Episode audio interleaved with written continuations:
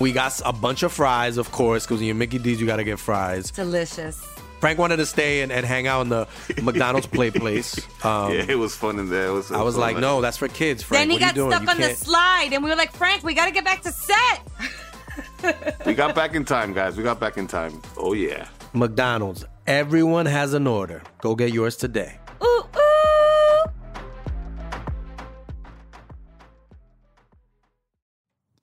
Estás escuchando Leyendas Legendarias, parte de Sonoro y All Things Comedy Network. Y ahora sí es la segunda parte.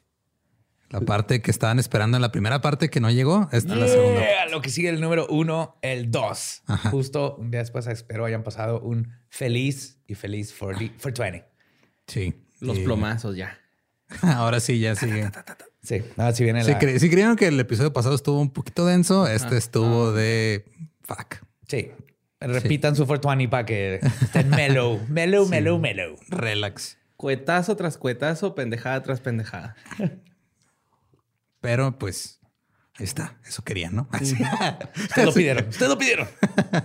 y pues los dejamos con el, la parte 2 de Columbine, el episodio 112 de Leyendas Legendarias.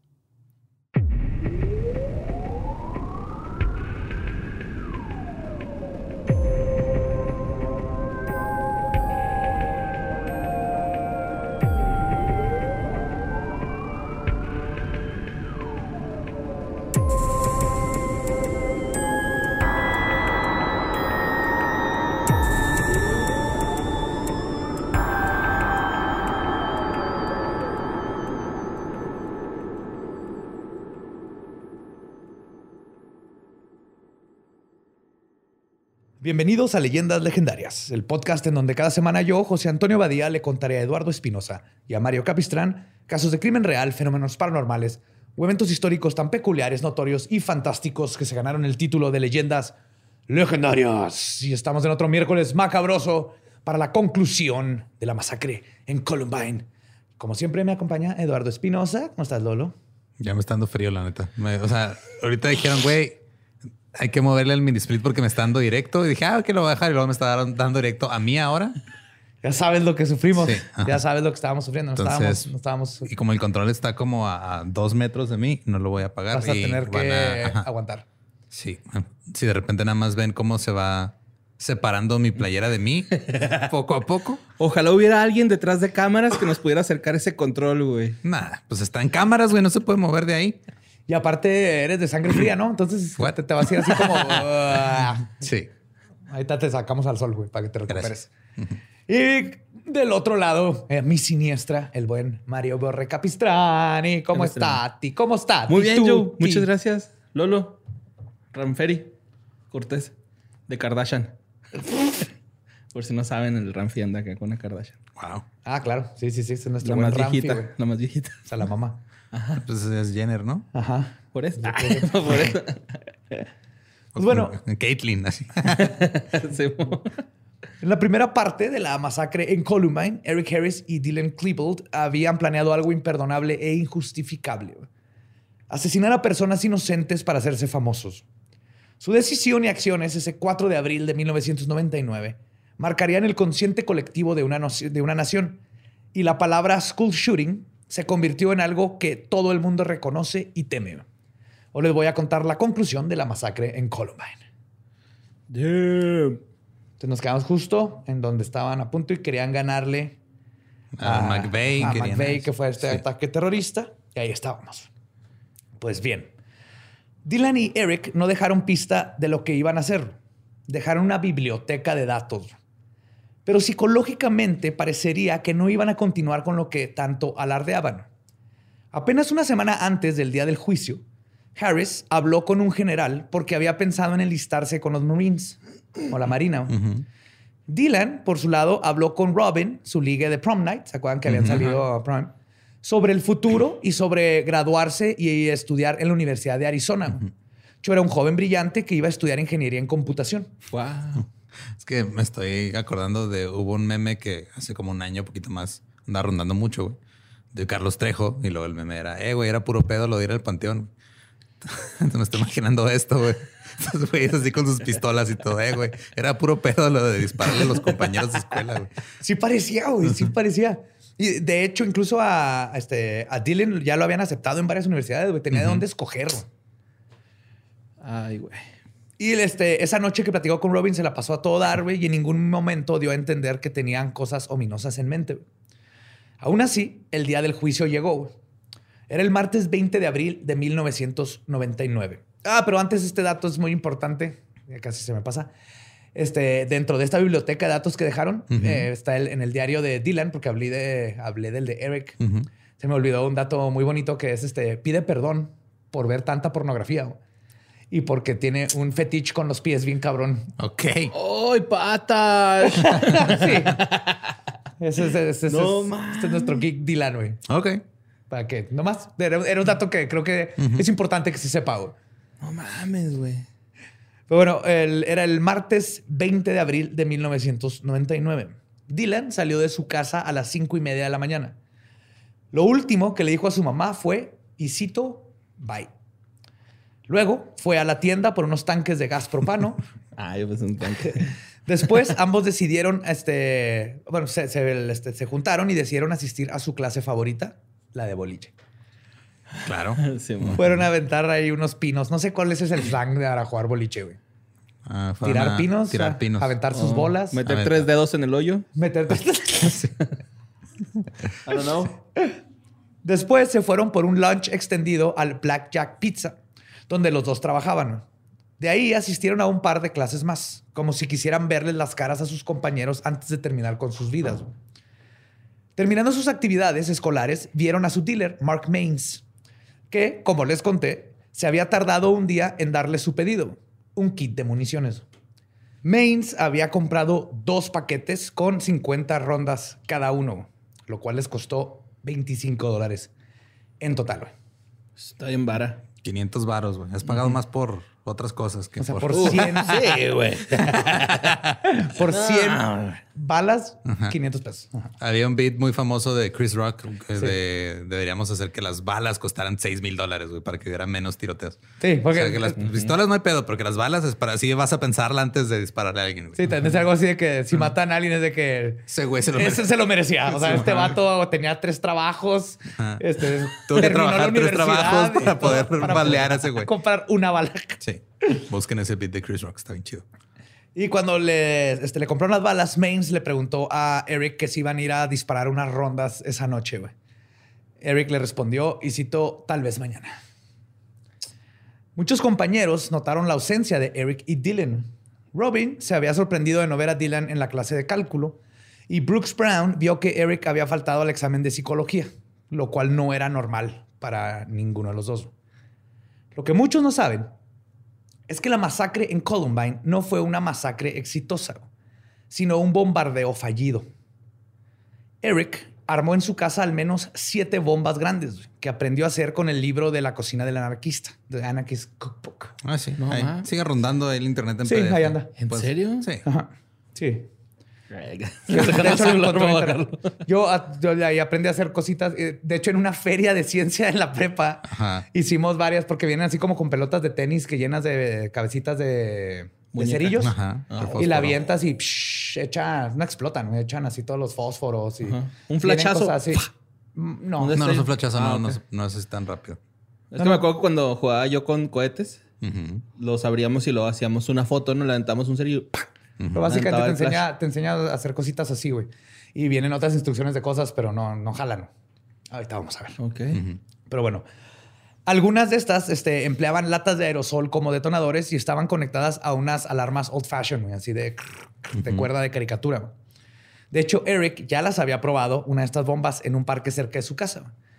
Según él, la explosión podría matar a cientos de personas, pero en esta ocasión nada más la probó contra piedras. El plan original estaba planeado como una película en tres actos. La misión iba a comenzar con una detonación masiva en una cafetería. En la cafetería, perdón. Habían elegido hacerlo este, a las 11 de la mañana porque, como les conté en el Ajá. capítulo Era pasado, era la hora cuando más estudiantes estaban ahí. En teoría, si hubiera funcionado, la explosión mataría a unos 600 estudiantes nada más al comenzar. Luego, cuando se armara el caos, iban a explotar más bombas. Eric había diagramado cuidadosamente, y por diagramado cuidadosamente es, imagínense un plan de de caricatura, así de en un cuaderno de cuadriculado. Sí, de hasta- bomba aquí. Güey, Explosión con Z aquí y luego así, este, monitos así de palito con los ojos tachados. Sí, así como los, Sí, güey. los, este, los es- sketches de Van Marguera en Jackass, ¿no? Ándale. Que ya no lo de puede cuenta, hacer. güey, hasta, hasta dibujó así los corpetitos con sus gabardinas y luego así que dibujadas. Aquí va, ahí lo de escrito así: aquí bomba, acá va la pistola, aquí va la escopeta. Así de cómo se iban a ir los outfits, güey. No, ma. Yes, yes.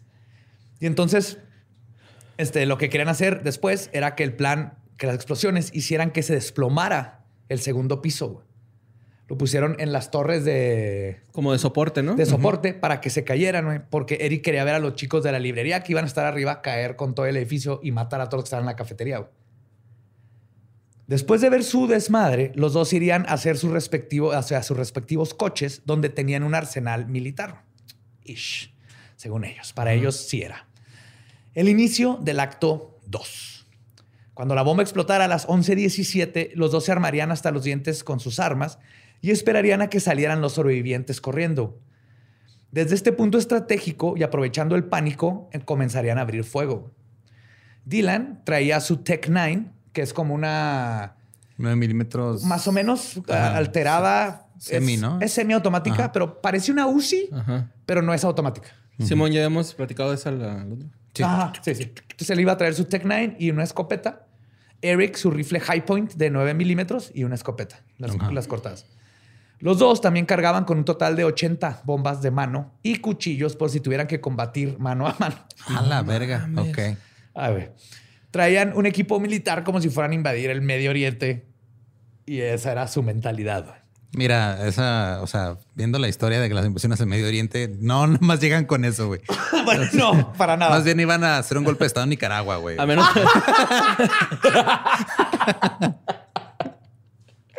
Estás todo lo correcto. güey, sí.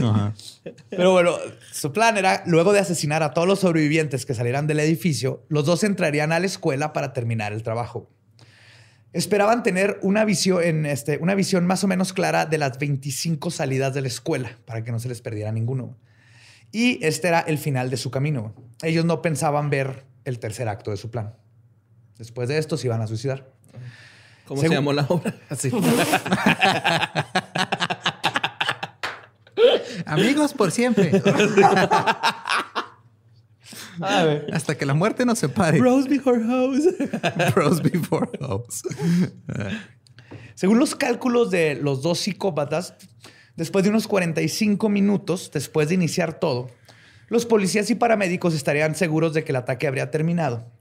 Y aquí entraría en acción la parte más maquiavélica de su plan. El perímetro estaría, en este caso, plagado de patrullas, ambulancias y periodistas. Los sobrevivientes serían trasladados a las ambulancias y resulta que el final de la película involucraba el Honda de Eric y el BMW de Dylan que eran básicamente dos coches bomba listos para terminar con los sobrevivientes, los mirones y las familias. No seas mamón, güey. Sí, o sea, era lo, la última parte era volar los carros y terminar de matar al policías, mamás, todos Pero, los que o sea, después ya del ataque, ¿no? ellos ya estarían muertos para este No punto. mames, el Joker de Heath Ledger se queda pendejo con estos dos. güey. Sí, sí, güey. Si su plan hubiera salido a la perfección, podríamos estar hablando de más de 2.000 muertos, contando alumnos y otras víctimas.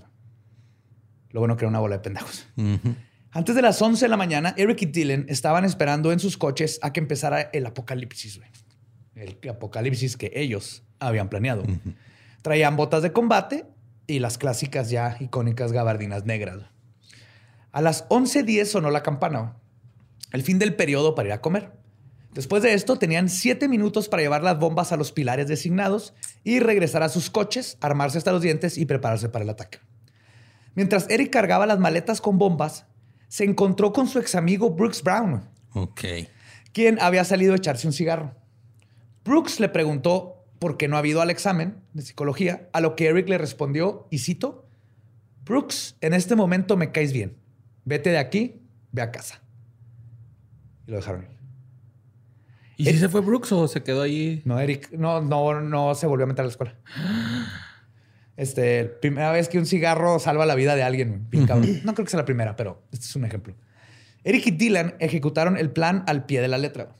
Esperaron en los coches y prepararon los temporizadores para activar los coches bomba. Solo quedaba esperar.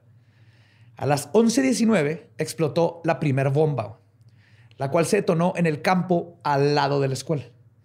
Esta explosión tenía la intención de servir como distracción para que las autoridades fueran a ver qué pasaba allá, mientras el verdadero desmadre ocurriría dentro de la escuela. Por suerte para todos, esta fue la única bomba que logró estallar. Lo que forzó a que los dos asesinos tuvieran que improvisar. Se movieron a su plan B. Entrar a la escuela de una vez. Dijeron, fuck it. El sí y además. Sí. Sí, los- las pocas personas que sepan de improvisación van a mamar ese chiste. Sí. Así que corrieron hasta el edificio y subieron las escaleras principales. A las 11 y 19 abrieron sus mochilas y se guardaron las armas. Un testigo escuchó a uno de ellos, de a uno de ellos gritar, y cito, este, vamos, vamos, sí, go, go, go.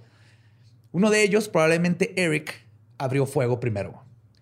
Comenzaron a tirarle a unos chicos que estaban haciendo un picnic en las jardineras de la entrada. Dylan le celebró a Eric su- sus primeros hits. Continuaron tirando bombas de tubo, cagados de la risa. También se activó la alarma de incendios que estuvo sonando durante toda la masacre. Ninguna de estas bombas explotó, güey. Eric le disparó a Richard Castaldo en los brazos y el torso y a Rachel Scott en el pecho y la cabeza. güey. Ella fue la primera en morir ese día. güey. Cuando los tiradores avanzaron, tres alumnos los vieron, pero pensaron que traían armas de gotcha o de paint gun o de... Nunca pensaron que era de neta. Para ellos parecía ser una broma de los alumnos de último año, porque Eric y Dylan eran los grandes de la escuela. Sí, claro que para los que no están familiarizados con la cultura gringa de las escuelas, existe el pedo del senior prank y casi siempre los de último grado hacen alguna broma. Este, a Pintar un pene escuela, enorme en el campo de fútbol. Matar a tantas, algunas cuantas personas. Ponerle un brasier a la estatua del director. Matar a varias personas. Rayarle el carro al director. o matar a varias personas. Así es. Ajá. Entonces, es- eh, por eso se, a lo mejor por eso creían, ¿no? ah, mira, estos pendejos van a Ajá. hacer algo. Sí, porque están a punto. Pues ellos, este, entonces, cuando los vieron, fueron a acercarse güey, a lo que estaba pasando. Entonces, Eric se volteó y les disparó. A uno de ellos le dio en la rodilla. güey. Su nombre era Daniel Rober- Roberger Burrow. Cuando colapsó, también recibió disparos en el pecho y el abdomen. Él fue el segundo en morir. No. Sean Graves, que estaba al lado, recibió un disparo en el cuello. güey. Dice que lo sintió como una aguja. güey. Así dice el. Ajá. First. Algo me mordió. Sí, ¿Le dispararon en el trasero? Sí. Tardó unos segundos en darse cuenta del daño que le habían hecho. güey. Cuando trató de correr, sus piernas ya no res- le respondían y cayó al suelo. Cuenta que sintió como si le hubieran dado con una pistola tranquilizadora. Le dio en la columna y Él no murió, quedó paralizado. sí sobrevivió. No. Bueno, Eric volteó de nuevo para dispararle a cinco estudiantes que iban corriendo. Uno de ellos cayó al suelo, Lance Kirkli- Kirkling, y quien gritó y rogó por su vida. Eric se le acercó y le dijo, y cito, claro, te voy a ayudar. Lance dijo que sintió un estallido detrás de su oreja y vio pedazos de su cachete salir volando. Quedó inconsciente. Afortunadamente sobrevivió. No mames, güey. Los tiradores estaban a unos metros de la cafetería. Las cámaras de seguridad de la cafetería captaron las imágenes que más tarde en ese día aterrorizaron al mundo. No sé si se acuerdan, las- todo el mundo corriendo. 480 estudiantes güey, estaban ahí expectantes, todos en pánico. Algunos se escondían detrás de las mesas. El único que se movilizó fue Dave Sanders, un maestro de computación y coach del equipo de básquetbol femenil conocido como Coach. Hey, coach. ¡Hey, Coach! Hey, coach. Coach, ¿qué onda, coach? Coach corrió hacia la entrada de la cafetería, vio a los tiradores acercarse y alertó a los estudiantes. Las cámaras captaron a un río de estudiantes corriendo aterrorizados hacia las salidas de evacuación. Gracias a que Coach lo en chinga los puso, los movilizó. Y gracias al Coach Sanders, cuando Eric y Dylan llegaron al espacio, no había casi gente. Si no se hubieran topado ahí con 400 chavos. El coach dedicó los últimos minutos de su vida en salvar a sus estudiantes. Ay, güey, no. Sí, güey. Durante todo el ataque, el que parecía tomar toda la iniciativa era Eric. Dylan no hacía cosas por su cuenta. Los dos tiradores agarraron una estampida de estudiantes bajando las escaleras. Eric le disparó a Anne-Marie Hodge- Hodgehalter, quien fue ayudada por un amigo para salir de ahí. Los alumnos pudieron escuchar a uno de los dos gritar, y cito, esto es increíble. El primer oficial al que alertaron fue a Jerry Gardner. Cuando recibieron la primera llamada desde la escuela de Columbine, él fue el que se presentó. Le dijeron, una chica está herida y cito, creo que está paralizada. Es lo que le dijeron por teléfono. Gardner rodeó Columbine y vio en el edificio humo y alumnos corriendo. Comenzó a escuchar disparos e inmediatamente pidió refuerzos. Mientras tanto, la maestra Patty Nielsen, Nielsen perdón, estaba monitoreando los pasillos del segundo piso, porque ya es clásico el hall monitor. Sí, que es Que es como, como el prefecto. Sí, pero pues casi siempre es un... Es un- es uno de los Ajá, maestros. Es uno de los maestros. Le pidió el pase de salida a estos güeyes, ¿no? ¿Traen pase de A ver, ¿traen pase? pase de salida? No, no me. A ver, ¿cómo vas a ir a dispararle a alguien si no traes tu pase de Vaya por su salida? pase de salida Hay reglas, puede. esto es América, chingada madre. Y a ver, Eric, ¿por qué andas desfajado? ¿Eh? Ya este es tu tercer reporte, Eric, te va a suspender. Pero casi, güey. Pinche Eric. Sí. Entonces, eh, un alumno alarmado le dijo a Patty que escuchó disparos. En eso, Patty pudo ver a uno de los tiradores con una escopeta. En ese momento, la valiente Patty estaba emputadísima. güey. No estaba asustada. güey. Su primer pensamiento fue, y cito, están filmando un corto. Pero le encabronaba que los alumnos llevaran armas, aunque fueran props. What? Sí. What? A ver, no entiendo el pensamiento de Pari Sí, aquí. güey. O sea, entiendo que en un momento así, obviamente nadie va a reaccionar como piensa que va a reaccionar, güey.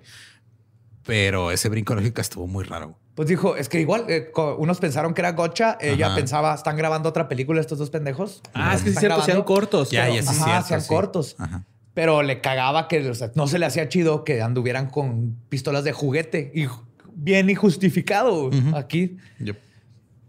Este, el- entonces, Patty fue y caminó hacia Eric, güey, para decirle que le parara su business. O sea, le dijo que, hey, cabrones, fájate. Y Eric Headshot. No. Con una perversidad extrema, le sonrió a la maestra, le apuntó y disparó. Falló el primer tiro. Patty siguió creyendo que era un arma de postas. Hasta que volteó y vio el tamaño de un agujero enorme en la ventana y cómo reventó todo. Y es cuando Eric le disparó de nuevo. Y de nuevo falló. No seas mamón, güey. El vidrio salió volando y se le clavó a Patty Nelson en el hombro. Aún así, la badass, valiente Patty Nelson, güey, corrió hasta la biblioteca, se encerró y empezó a alertar y a organizar a los alumnos, güey. Cuando el oficial Gardner se estacionó fuera de Columbine y salió de su coche, Eric alcanzó a verlo y comenzó a dispararle, güey. Dylan no le hizo nada, güey. Descargó 10 rondas de munición y ni siquiera le dio al carro. Ok. O sea, ya Estaban pendejones, entonces. Nunca habían disparado Sí, una man. pistola, güey. Esos, esos videitos. Andaba de mochila el güey. Es como Pulp Fiction. el Eric cargándolo todo, toda la partida, güey. Sí, güey, no le no puedo. Nomás con el cuchillillo, ¿no? Así como el Call of Duty, güey. No le dio ni al carro, güey. Aún así, o sea, Gardner estaba cubierto atrás de la patrulla, respondió fuego con fuego. güey. En ese punto, la pistola de Eric se encasquilló, güey. Y aún así, calmadamente quitó la obstrucción, cargó de nuevo y vació otro clip contra el oficial. De nuevo, no le dio nada. Pero esto, esto nos da una idea de lo, este, tenebrosamente calmado que estaba Eric, güey. Sí, el güey andaba no sabía disparar, nada. Pero y se encuentra contra balazos que hasta gente que a eso se has visto videos de policías y te paniqueas o empieza a dispararlo, güey, si no estás. Y Eric se trabó, se hizo para atrás y luego volvió a disparar. güey. Sí, ya diría alguna tía después. Estaba como poseído el muchacho. Se traía los ojos rojos. Sí, se le metió el diablo, por eso andaba tan tranquilo ahí soltando balazos. Es por andar escuchando al ese, al, al, al Marilyn ese. Al que se quitó las costillas para mamárselas solo. ¿Te acuerdas que se Al quitó las costillas? Yo lo oí, me Ajá. dijo tu tía Bertita. Sí. Tu tía Bertita se lo se operó. Se hizo panochón el güey al último y que no sé qué. Pues la historia tardó solamente 28 minutos en convertirse en noticia.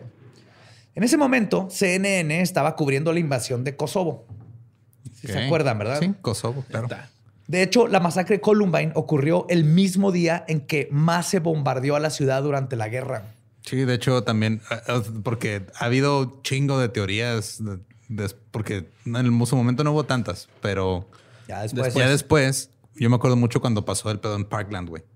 Ajá. En Parkland y Sandy Hook, que t- también los de los peores tiroteos que había de ¿Ese Sandy. cuál fue? ¿Fue El también de Parkland tiroteo? fue en Florida, fue en una prepa también. Ajá. Hace como dos, tres años más o menos. Ah, cabrón. El de Sandy Hook fue Una una, una primaria, güey. Fueron unos niños chiquitos. Ah, ese sí, ese sí me acuerdo. niños de Ajá. primaria. Ajá. Y Sí, este, de culero. repente, dentro de esas teorías, alguien, no me acuerdo en qué pinche foro, probablemente 4chan, puso que eh, el pedo de Columbine había sido planeado por el gobierno para distraer de Kosovo, güey. Ajá. Ahorita voy a hablar Y un también con poquito de esas Connecticut hicieron eso, ¿no? ¿Mande? Con Connecticut.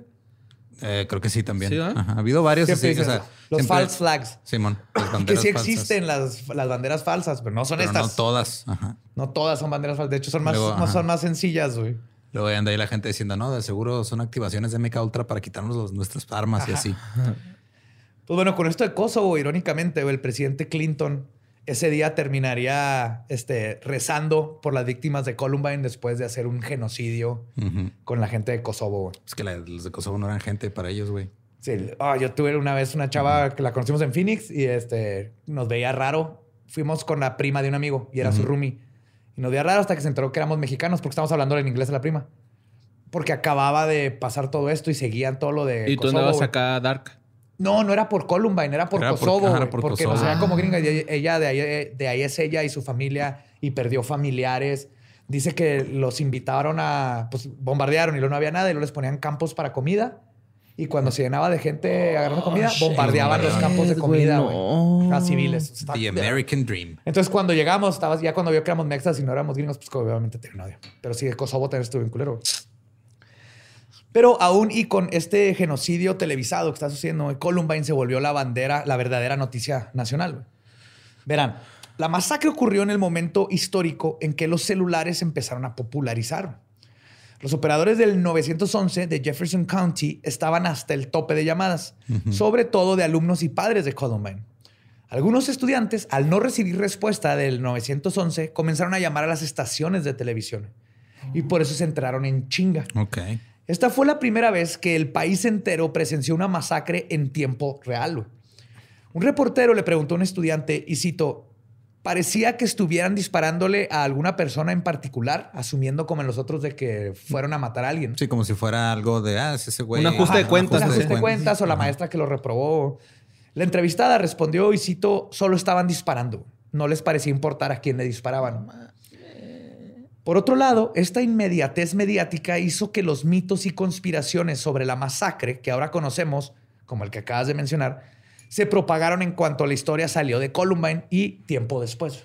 Por ejemplo, se creyó al principio que habían cuatro personas atacando la escuela, y es una que usan un chingo, que eran Dylan y este, y que habían dos agentes especiales matando y bla, Ah, bla. Claro, sí, por eso mataron tanta gente.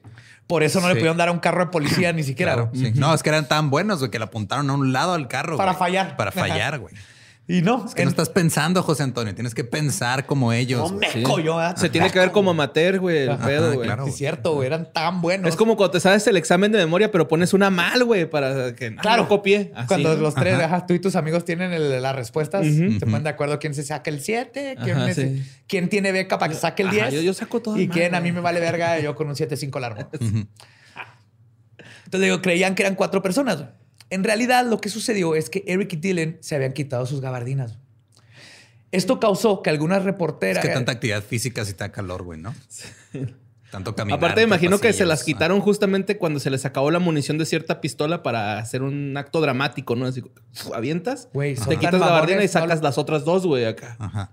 No dudo que hicieron eso. Sí. Ahorita seguramente ver, sí, güey. Ahorita vamos a ver que es totalmente queda dentro de su personalidad pendeja. Entonces, esto causó que gente empezara a reportar que habían visto tiradores con gabardinas negras, mientras que otros decían que traían playeras blancas y este, holsters donde guardan las pistolas. Y los medios y el teléfono chino causado por el pánico lo convirtieron en cuatro Oye, personas. teléfono descompuesto, ¿no? Porque es chino, quiere decir que no va a servir, güey. No, de hecho, los Huawei son los mejores del mundo, güey. Basta con los estereotipos xenofóbicos, Buen por favor. Es, es muy buen punto. güey. Pues mientras ocurría la tragedia, se fue formando lo que las policías llamaron el perímetro, ya que afuera de la escuela se empezaron a congregar los policías, el, el SWAT Team, que es el Special Weapons and Tactics, que Sí. son los especializados, ¿no? Ese es de El SWAT. SWAT. De la película de La Roca y Colin Farrell, ¿no? Así es. Sí, bueno. Entonces, el equipo táctico especial de tácticas. De armas y tácticas. Y armas tácticas, tácticos. Ajá. O sea, tienen tácticas y son tácticas. Aplican tácticamente las tácticas. Mark, Wel- Porque son Mark hombres Wahlberg tácticos. y Will Ferrell. Sí, señor. eso es Sí, mejor. Hombres tácticos haciendo No, cosas tácticas. no Eran detectives. Eran detectives. Ya no me gustó. entendiste.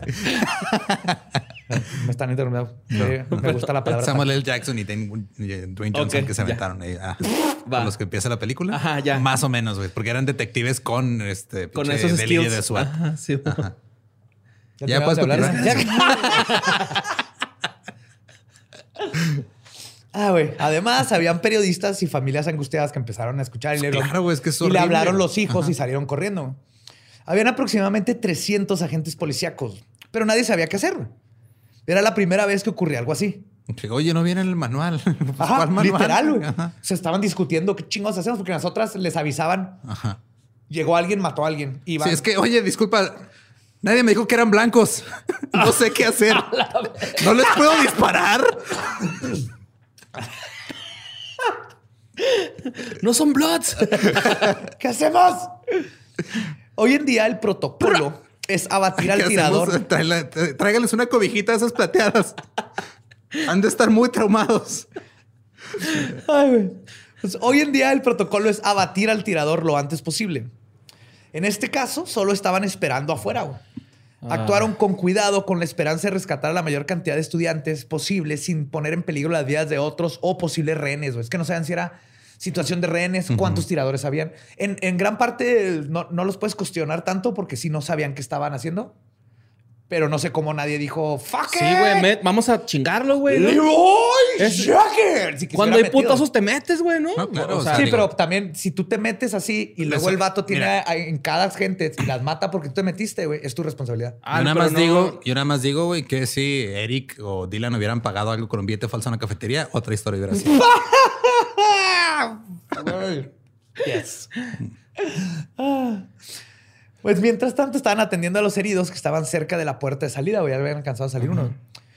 Los que lograron escapar ilesos vieron las patrullas y se eh, atrincheraron detrás de ellas. Los oficiales protegían a los que es- escapaban por si alguno de los tiradores trataba de hacer un ataque oportunista. Los policías estaban asombrados de lo, y cito, sofisticado que era el arsenal de Eric y Dylan. Pues es que también no era, o sea, es- hay una tendencia también en Estados Unidos que es de militarizar la policía, güey. Antes eran pocas, o nada más las ciudades grandes tenían equipos tipo el SWAT o tenían equipo más militar. Ahorita ya Todos. hay pueblitos en Estados Unidos que tienen un pinche tanque acá enorme, güey. Sí. Y todos esos, es- esos protocolos se han implementado a causa de este tipo de cosas. Ah. En, algunos, en algunas cosas son completamente exagerados porque luego llegan a la casa de un güey que encontraron con mota, un pinche equipo de SWAT con pinches granadas y No, le no, no. aventan Y el vato chingándose un porrito, gran- ¿no? Matan al perro y le aventan una granada al bebé. No es mamada, eso ha pasado. Cayó en una cuna de un bebé una granada de flash y le quemó la cara. Ah. Simón. Pero el problema es que no son el SWAT team, es que son los chotas Exacto, a lo que ajá, son, agarran a con los juguetes nuevos. Sí, los- son policías. Imagínate aquí los federales, güey, con pinches tanques y granadas. Eso, eso harían. Sí, así, güey. Sí, Me te agarran chingazos. Sí, no están entrenados para usar nada de eso y viene a partir de todo esto que empezaron a exagerar. Entonces Sí. empiezan a, a militarizar la policía para tener como que cómo combatir si alguien tiene ese tipo de armas, pero no están bien entrenados tampoco.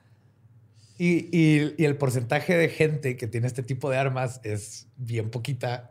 Entonces están los policías como niños chiquitos, güey, con su pistola nueva que dispara a 300 rounds por segundo, güey, y su chaleco nuevo antibalas. Y luego prefieren usar las rodillas, güey. y Pero lo- bueno, vamos, ya me, ya me, ya me trabé en ese O tema. A- agarrarte el culo, güey. No. Pero Pero va- agarraron el culo una vez los ojetes, güey.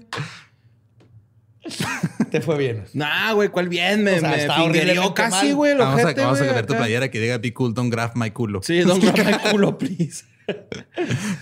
Pues conforme más policías llegaban, la, incertidumbre crecía y algo salió a relucir. No había nadie a cargo. Algunos querían entrar a la, a la carga, mientras otros querían esperarse afuera y nadie se ponía de acuerdo y no había un líder de policía que dijera, ok, tú acá, tú allá, snipers, lo que sea. Mientras discutían sus opciones, de nuevo pudieron ver a Eric en la ventana de la librería. Eric abrió fuego y los polis respondieron.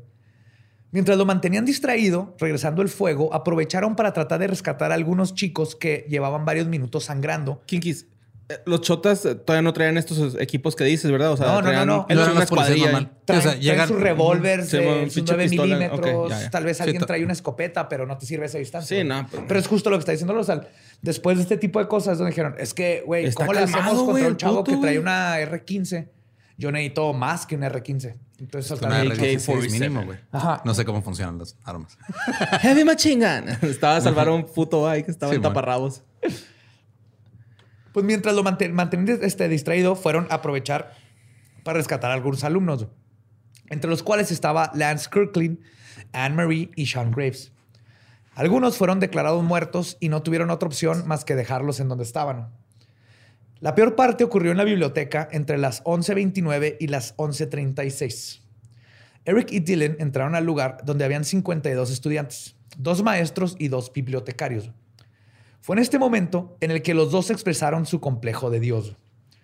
Diezmaron a la población de la biblioteca y decidieron arbitrariamente, Arbitrariamente. arbitrariamente, Arbitrariamente. Es como, mira, es como cuando yo Arbitrariamente. güey. O sea, todo está bien. y decidieron por sus huevos quién Por vivía y quién ajá. moría. Para este Sí, tiempo, como Dewey, ¿no? Vive, vive, vive. Muere. sí, güey. No. Horrible, güey. Para este tiempo los alumnos que no habían huido de la biblioteca se habían atrincherado debajo de los escritorios. Es entonces cuando Eric disparó dos veces a un escritorio e hirió a Even Todd por las astillas que volaron. Luego, los dos caminaron hacia la segunda fila de computadoras. Ahí encontraron a Kyle Velázquez, un estudiante discapacitado. Klebold disparó contra el chico y lo mató instantáneamente. Te estoy haciendo un paro, güey. Así no el vato. Yo no, No lo dudes, güey. No lo dudo, güey. Tenían Ajá. esas mentalidades nazis, güey. Sí. Ay, güey, qué culero, güey, neta. Güey, es que, neta, ahorita con lo que estamos hablando, güey, yo no tenía la... dime- O sea, no dimensionaba el, el poder de un arma, güey. O, por ejemplo, con la prefecta que dejó un hoyo acá. Yo no me imagino que sea así, güey. Yo me imagino que es como un rocón, güey, ¿no? Acá. No, Depende del sí, calibre. Pero, por ejemplo, este güey se lesionó con astillas, güey. Sí. Sí. Y después que con una escopeta salen los perdigones y desmadran todo. Ah. Y lo que desmadra sale como pequeñitos perdigones y se te va a enterrar. Sí, man. Damn. Pues luego le ordenaron a todos que se pararan. Dijeron que iban a hacer explotar la biblioteca. Los que sobrevivieron describen que Eric y Dylan parecían estar pasando el momento de sus vidas. Uno de los dos ordenó que se levantaran los deportistas, los jocks. También dijeron que aquellos que llevaran una gorra con el emblema de la escuela iban a morir. Algunos de los estudiantes trataron de esconder sus gorras, güey, y fue cuando Klebold disparó su escopeta e hirió a Patrick Ireland, Daniel Stapleton y Mackay Hall. Yo soy banca, mamá. a mí nunca me meten al partido, güey. ¡Soy la mascota, pendejo! Me tengo que poner a pinche y lo tengo que hacer Chécate por... este paso de baile acá, güey. Me castigaron, lo tengo que hacer para puntos extras para pasar mecanografía, imbécil. Estoy en detention, estúpido. Fue, fue aquí donde Eric asesinó al menor de todas las víctimas, quien se escondía debajo de una mesa. Era Steven Kernow, de 14 años. También le disparó a Casey Rucksager en el hombro. Ella gritó el dolor y Eric le dijo, y cito, quit your bitching. Deja de estar llorando. Ajá. O sea, aparte de, de- de culero mamón. Totalmente, güey. Este es el peor tipo de persona que te puedes encontrar es estos dos imbéciles. Pues yo nunca he, con- he conocido a un culero chido, güey, la neta. La neta. Luego se acercó a Cassie, se acercó a Cassie Burnell, que estaba escondida debajo, debajo de otra mesa. güey. Eric le dijo, y cito, peekaboo. Pinche vato andaba. no por eso te digo, güey. O sea, peekaboo es como cuando juegas con los bebés que tapas los ojos. y ¿Dónde está bebé? ¿Dónde está bebé? Es peekaboo. Ajá. Sí. Y luego la mató. En un intento por verse cool, güey, el- en este momento, el pendejo, cuando le disparó, agarró la escopeta con una sola mano y casi se rompe la nariz porque se dio un Sí. culatazo en la nariz. Pendejo. Sí. Pa- Te hice una cuenta de que la Es que mentalidad hay la que que, ir a estaban de disparar, güey, pues película, yo no sé qué pedo. No checó los stats cuando agarró el arma, güey. Tienes que checar el recoil, güey. Ya ves que no fueron los videojuegos, güey. Ajá, si el recoil, ajá, si, si hubiera jugado videojuegos, hubiera sabido cómo usarla mejor, güey. Dos manos. Espérate, no estoy dando el argumento. Pues Eric también estuvo a punto. No, más bien el, el problema es que aprendió todo de películas. güey. Ajá. Eric también estuvo a punto de matar a Brie Pascal. Pascal le rogó por su vida, güey. Dylan le dijo a Eric, mátala. Pero Eric respondió, y cito, no, de todos modos vamos a volar la escuela. Se me figura que Eric algo tenía con Pascal, ya sea le caía bien, no le gustaba o algo, pero está raro que no la haya querido matar. Dylan también agarró a Patrick Ireland dándole primeros auxilios a uno de los heridos. Ves que fueron los primeros que les dispararon por las mesas. Klebold le disparó por segunda ocasión, esta vez dándole en la cabeza y el pie. Patrick sobrevivió al ataque y se convirtió en uno de los sobrevivientes más famosos. No mames. Ahorita van a saber 50 por qué, güey. No, ahora, es- ahora rapea y es 50 Casi, güey, Cent. pero, pero en chingón, porque este güey o sea, le dispararon tratando de salvarle la vida. Solamente está dando respiración boca a boca y todo, güey. Eso suena a otra cosa. No, güey. La peor pasa. muestra del discurso de odio que tenían tan arraigados los asesinos fue cuando Dylan vio a Isaiah Schultz escondido detrás de un escritorio. Ay, dijo, este es judío. No, era uno de los únicos estudiantes afroamericanos de Columbine. Ah, es por el nombre, me fui por el nombre. Dylan le dijo a Eric, y cito, mira, aquí está el negro. Obviamente usó la otra palabra en inglés, ¿verdad? Motherfucker. Ok. Y lo sacó de su escondite, güey. Eric y Dylan comenzaron a humillarlo con insultos racistas, güey. Ujú. Isaiah les dijo que quería ver a su mamá y Eric le disparó en el pecho matándolo. Ah. Klebold, ¿Con qué corazón, pues, güey? con- no tenían, güey. Klebold también asesinó a Matthew Ketcher. Eric Harris luego gritó, y cito, ¿quién quiere morir después? Eric lanzó al aire una de sus bombas cricket, pero no le dio a nadie ni explotó. Klebold después hirió a Mark Kintken, a Lisa Cruz, a Lauren Townsend y a Valin Schnur con un disparo a la escopeta. Entonces las- se extiende y le dio a todos. Luego, con su Tech 9, asesinó a Townsend. Después se detuvo para hablar con Valin Schnur, que estaba herida de gravedad y gritando, y cito, oh my God, oh my God. Le preguntó si creía en Dios. Ella le respondió que sí. Klebold le dijo, ¿por qué? Y cito, la religión es gay. Super edgy, No man. mames, Es lo que menos es la religión, güey. Pero bueno. sí, de hecho. sí. Para empezar. Sí, güey. Sí. Güey, religión es Ah, gay. pinche pubertillo mamón, güey. Pues Harris de aquí pasó al, se pasó al lado de las dos chicas a las que juzgó como, y cito, patéticas. Y mejor decidió matar a John Tomlin y a Nicole Newlin, de 16 años, y luego a Kelly Fleming, de 18. Los dos fueron al centro de la biblioteca a recargar sus armas. Eric estaba apuntando su arma hacia un escritorio y notó que un estudiante se estaba moviendo. Así que le gritó que se identificara. Era John Savage, un conocido de Dylan. Cuando Dylan dijo, este, cuando lo vio, le dijo Dylan, y cito, este, el, Eh, pásame "Hey, la. ¿no? Ayer no vine. Casi, güey. John volteó y le dijo, y cito, oh, hi, Eric, ¿qué hacen? Sí, What are you doing? Pues estaba todo ahí abajo de la mesa. Y Dylan le respondió, y cito, aquí nomás, matando gente.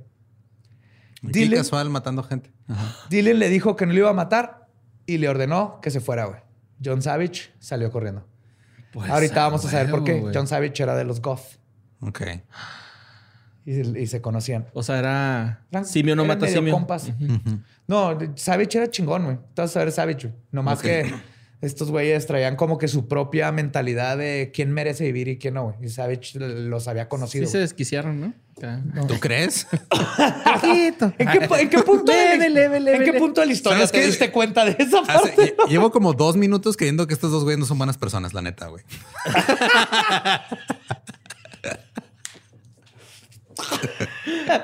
Es que, güey, toda persona tiene un poquito de luz en su corazón, pero estos güeyes, pues sí, porque dejaron ir a ese güey y al primero que estaba fumando un frajo, güey. Pero se pasaron de verga, o sea, esos güeyes sí tienen una pinche puntito de luz, güey, ¿sabes? O sea, Eh, sí. Necesitamos saber más o menos, entender un poquito su culerez, pero no se justifica, ¿no? Pues después de esto, Eric y Dylan dispararon al azar a más mesas y terminaron matando a Kerry Putter y a Daniel Mauser. Y de hecho es que no es tanto luz, es... Eso los hacía eh, sentirse Era- más les daba poder, poderosos, güey, Simón, era Decidir poder, quién vive y quién no. No, no hay que confundirlo con luz, güey. Era más, tú me caes bien, yo puedo voy a matar acá, tú sí, tú no. Sí, era como un pedo de, o sea, que se quedara, así que se quede en tu conciencia para siempre que yo te dejé vivir. Ajá. sí, Sí, güey. güey. Pues de las 13 víctimas que murieron en Columbine, 10 fueron asesinadas ahí en la biblioteca. Pero ¿qué pasó con el hijo de su Mauser? Pinche tonto.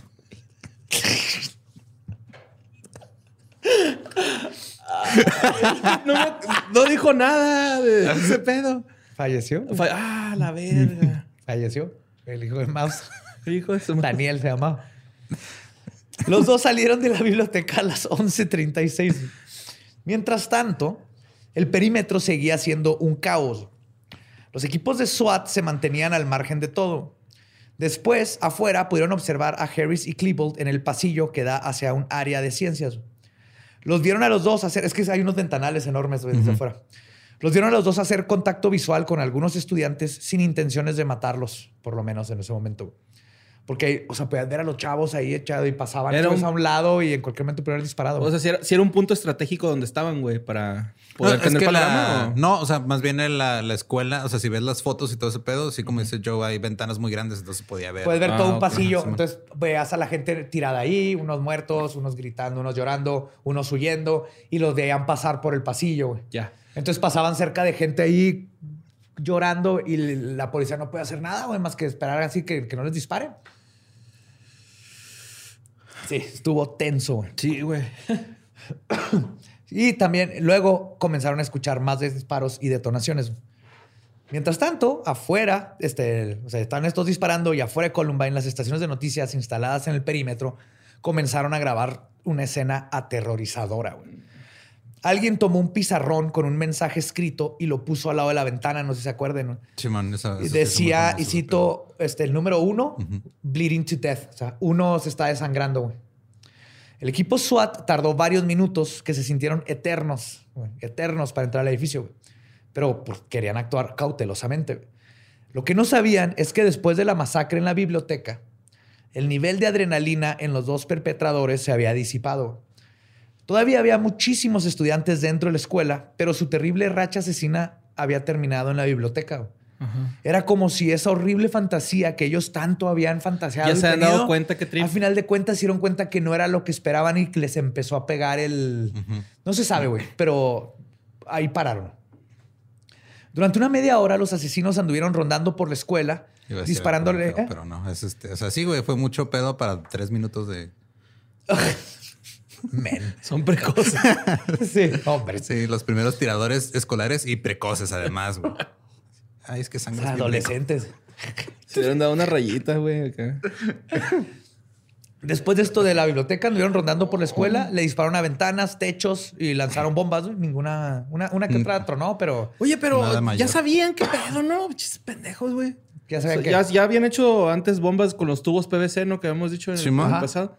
¿Por qué no supieron cómo hacerlas bien o qué? No, pues unos mecos, son unos pendejos. güey. O, o tal vez más fue suerte, güey. O sea, no es como que quiera que exploten, pero No, claro. que, no, güey. no, no les jaló, güey. Qué bueno, güey. Pero sí, ¿no? Pues Cuando regresaron este, de la cafetería, empezaron a usar el lugar como espacio de recreación. El video donde se ve. Sí, que nomás el andan clásico, caminando. Andan nomás ahí, caminando, ajá. ya no saben qué hacer, güey. Empezaron a dispararle a las paredes. O sea, todavía tenían municiones, güey.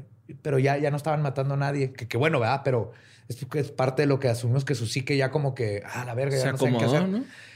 También incluso se pusieron a comer y beber restos de la comida que había ahí de los estudiantes, güey. Esos güeyes. Güey, mira, ahí dejaron un Twix, No güey. mames, corn dogs. sí, güey. Sí. De esas de Sara, güey. Las, las lechitas, güey, a huevo. Yo me robaba esas cuando me metían en detention, güey. Mira una gordita de rojo, güey. Nadie se la comió, güey. Si hubiera gorditas de rojo en las cafeterías de Estados Unidos, habría menos tiroteos. Estoy no tengo acuerdo. pruebas, pero tampoco tengo dudas. No hay ninguna acuerdo. duda de eso, Eduardo Espinosa. Pues, a las 12.02 Qué bonito. regresaron a la biblioteca y se pusieron a dispararle de nuevo a los poris desde afuera. El intercambio duró más o menos tres minutos y no dejó ningún muerto ni herido. En el espacio solo estaba vivo este Patrick Ireland, todavía inconsciente. Tan solo unos minutos después, un artículo de The Rocky Mountain News contó que Patty Nelson escuchó desde la biblioteca y citó uno, dos, tres y escuchó los últimos dos disparos de la masacre. Eran las 12.08. Eric se había disparado en la boca con una escopeta y murió al instante. Dylan se disparó en la 100 con su Tech 9 y probablemente tardó más tiempo en morir. Se hubieran disparado uno el otro, güey. Como Romeo y al mismo tiempo, así. No, tú dispara primero. No, tú primero. No, tú primero. Pudimos habernos puesto un tatuaje de amigos. Mientras tanto, afuera estaban probablemente todos los policías de Jefferson County. Aunque en algún momento se pensó que estaban ante una situación de rehenes, Esta idea se desmintió cuando se empezaron a enterar de estudiantes que estaban ahí escondidos, que esta no era la, lo que estaba la situación. Había todavía más de 30 estudiantes adentro de la escuela. Durante las siguientes horas, decenas de estudiantes, eh, que tras darse cuenta de la aparente calma que ahora permeaba la escuela, comenzaron a salir con las manos en el aire para evitar ser confundidos con los tiradores. Un helicóptero sobrevoló el edificio para ver si agarra- agarraban una imagen o algo de lo que estaba sucediendo. Y por horas vieron a un sujeto arriba del edificio que pensaron que era uno de los atacantes. Y esta es otra teoría de conspiración de que ahí había otro de los Sí, agentes del tirador MK. Ultra en el... Y él fue el que le disparó a los policías. Era un super sniper, bien cabrón entrenado. Era Agent 47, así, porque el güey estaba calvo y tenía un una código de barras acá atrás.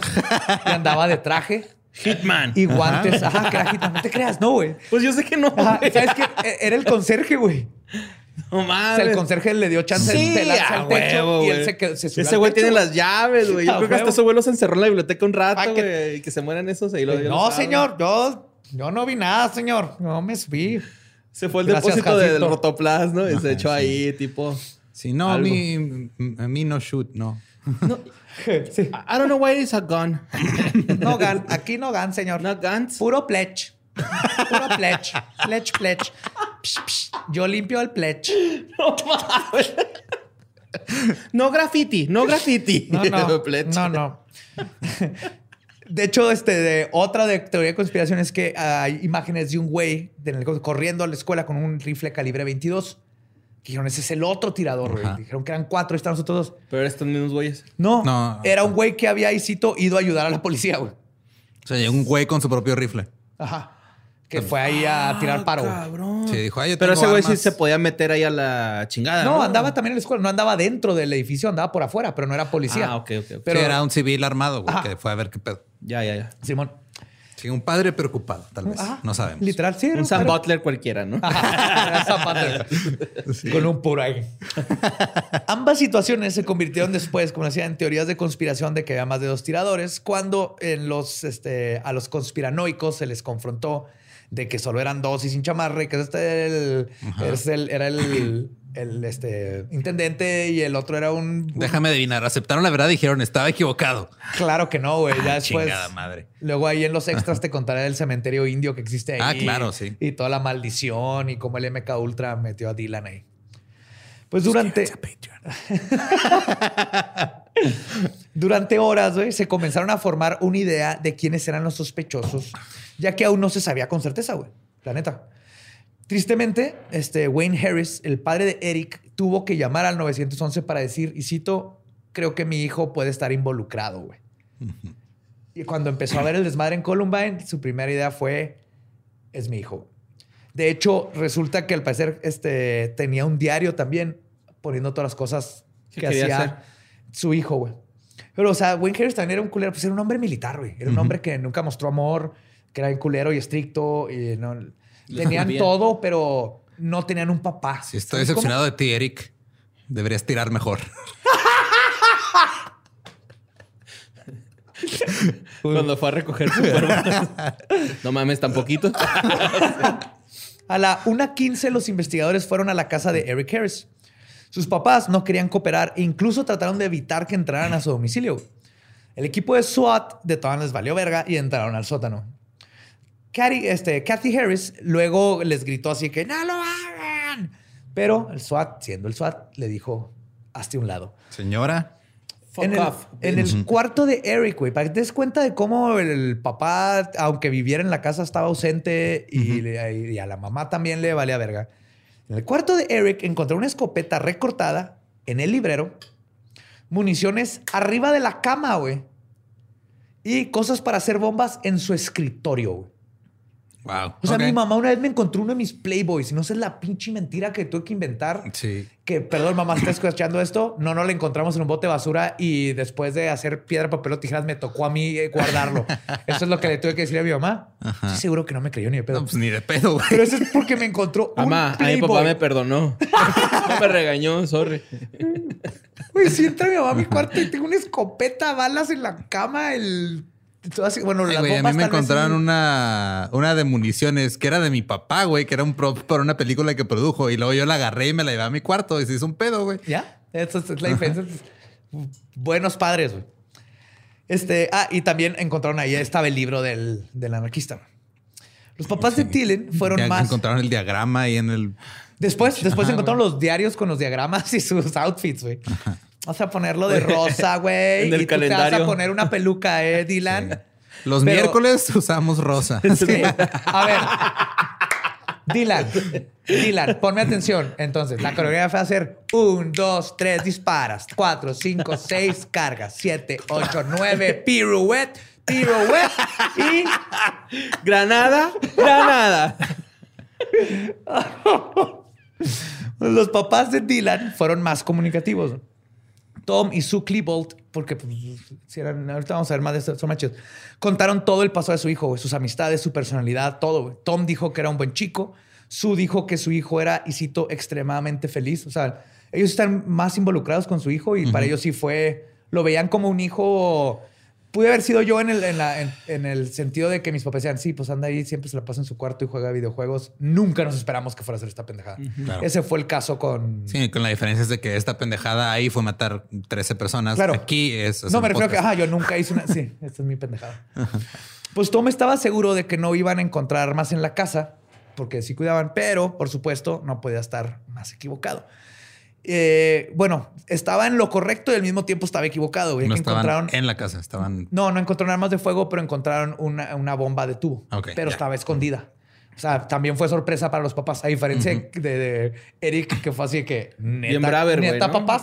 Sí. Ustedes son los papás, neta no se Ah, no, cuenta? se le está cuidando un amigo.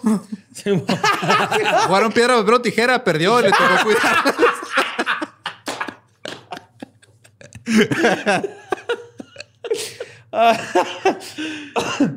Los investigadores tardaron meses en armar la historia completa de lo que había sucedido y aún más en conocer los motivos de Eric y Dylan.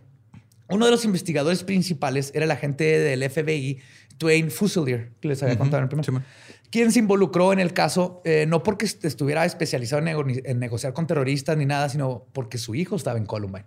Fuck. Cuando sucedió todo, él pidió, yo, yo quiero estar en este pinche caso.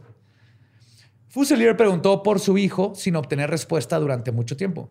Tuvo que mantenerse calmado, había muchas vidas que salvar y le pareció que lo más importante era empezar a entrevistar a los estudiantes que, para tener la mayor información posible sobre los atacantes para poder después asesorar qué es lo que sucedió. Pero el problema es que la memoria nunca es inequívoca y las declaraciones de los testigos siempre, siempre tienen fallas. Especialmente cuando todos los estudiantes estaban recién traumados y no podían pensar claro. Cada uno tenía su propia versión sesgada de la historia. Y las mismas suposiciones de los medios ayudaron a manchar la verosimilitud de los testimonios. Por ejemplo, los noticiarios preguntaban, y cito, ¿eran outcasts, disparadores solitarios, lone, lone gunmen?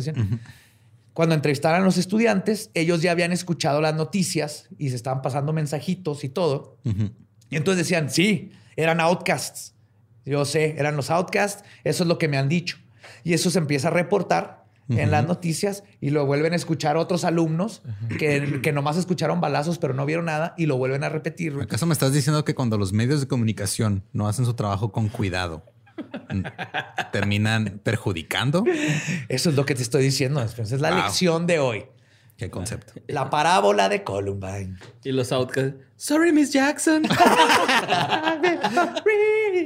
Never meant to shoot you in the eye. ¡Güey! ¡Bravísimo! Muy bien. muy bien. De hecho, se me hace raro que nadie haya cantado la de All about the kids with the kids. Esta es la canción está basada Sí, en. No, pero- en, pero sí en Skull. Digo, en uno de los uh, chingos que Ajá. pasan a cada rato, güey, no mames. Sí. Pero pues todo esto se hizo un círculo vicioso que empezó a retroalimentar los mitos y eso siguió sucediendo durante horas. La realidad es que muy pocos conocían realmente a los asesinos. Esto se debe a que la escuela era gigantesca, güey, de 1800 alumnos. No a que Eric y Dylan fueran verdaderamente outcasts. Y el escuchar las palabras siendo repetidas una y otra vez se fue tomando como verdad por los mismos testigos. En las siguientes horas surgió otro mito que voló como el viento.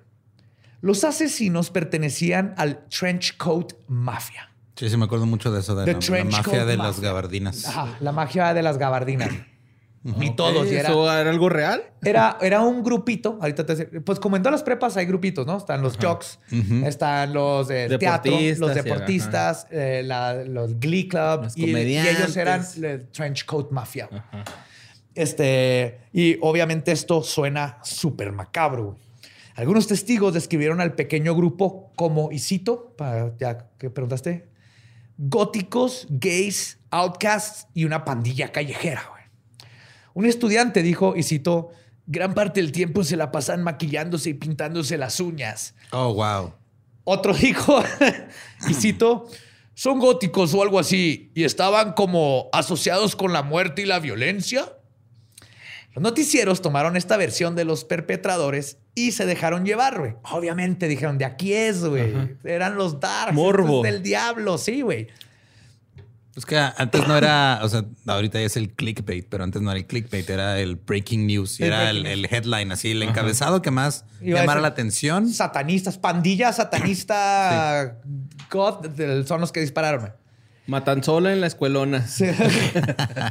Entonces, lo que hicieron, güey, obviamente empezaron a hablar de los peligros de esta pandilla satánica y darks. Incluso el Washington Post, güey, luego publicó una historia que decía, y cito, los disparadores eran miembros de una pequeña clica de marginados que usaban gabardinas y pasaron toda su adolescencia en la morosa subcultura de la fantasía gótica, según dijeron sus compañeros de escuela. Otro noticiero dijo... Es que eh, justo en eso se escudan también los medios, güey. Que no se hagan pendejos, ya sabemos qué hacen.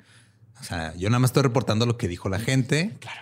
Yo no estoy diciendo que eso sea. Y curiosamente- Pero a la gente que consume los reportajes y estas cosas, dicen, ah, es que lo dijo el Washington Post. Y el Post, el Post nos dice, no, yo no dije eso. Yo nada más dije lo que dijo aquel güey. Y, y- y no dije lo que dijo el de acá, que era otra cosa diferente, pero que no iba a vender tanto. Sí, no, que no iba con También la narrativa que me forjé. Claro. Eh, ¿quién, iba, ¿Quién me dijo qué? Que no se les olvide que, eh, oye, el, eh, ese en específico, ese no se menciona aquí. Eh, que no se les olvide que los reportajes y todo eso, o sea, sí tienen un deber, pero no todos lo cumplen, güey. Claro. O sea, Y- los, y los no- reporteros, perdón. Y Nada final- como el de forma, güey. Y al final de cuentas, el, el chiste es ganar dinero y vender comerciales. Sí. En la mayoría. Otro noticiario dijo, y cito, el trench coat mafia es más que usar ropa negra. Estos chicos eran peligrosamente extraños. ¿Qué verga significa peligrosamente extraño? No sé, pero yo sé que una tía mía, si hubiera leído eso, le hubiera hablado a mi mamá. Oye, José Antonio, se me hace que es bien extraño. Ya le che- chécale el closet a ver si tiene gabardinas. Ay, sí y empieza tiene, la ¿verdad? Pues la-. Freaks and Geeks, güey. Sí, güey. Freaks and Geeks. Pues tiempo después saldría a la luz que Klebold y Harris jugaban Doom y les gustaba Rammstein y Marilyn Manson y la sociedad, en búsqueda de respuestas a un acto aparentemente sin razón, comenzó a culpar a la música, los videojuegos y los goth. Ah, claro. Sí, güey, como pasó en México con Molotov, güey. ¿Te acuerdas cuando Si algo nos ha enseñado la historia es que eh, todo empezó, toda la violencia empezó en el 94 con Doom, güey. Sí, antes de Doom no, nadie se mataba, güey. nadie ¿Te se acuerdas? mataba, Simón. ¿Te acuerdas la de Hombre, Genghis Khan que nomás llegaba y repartía pan y luego todo el mundo lo ajá. quería? No, De pues hecho, las- las le decían Genghis Pan, güey, le decían Genghis Pan. ¿El Genghis Pan?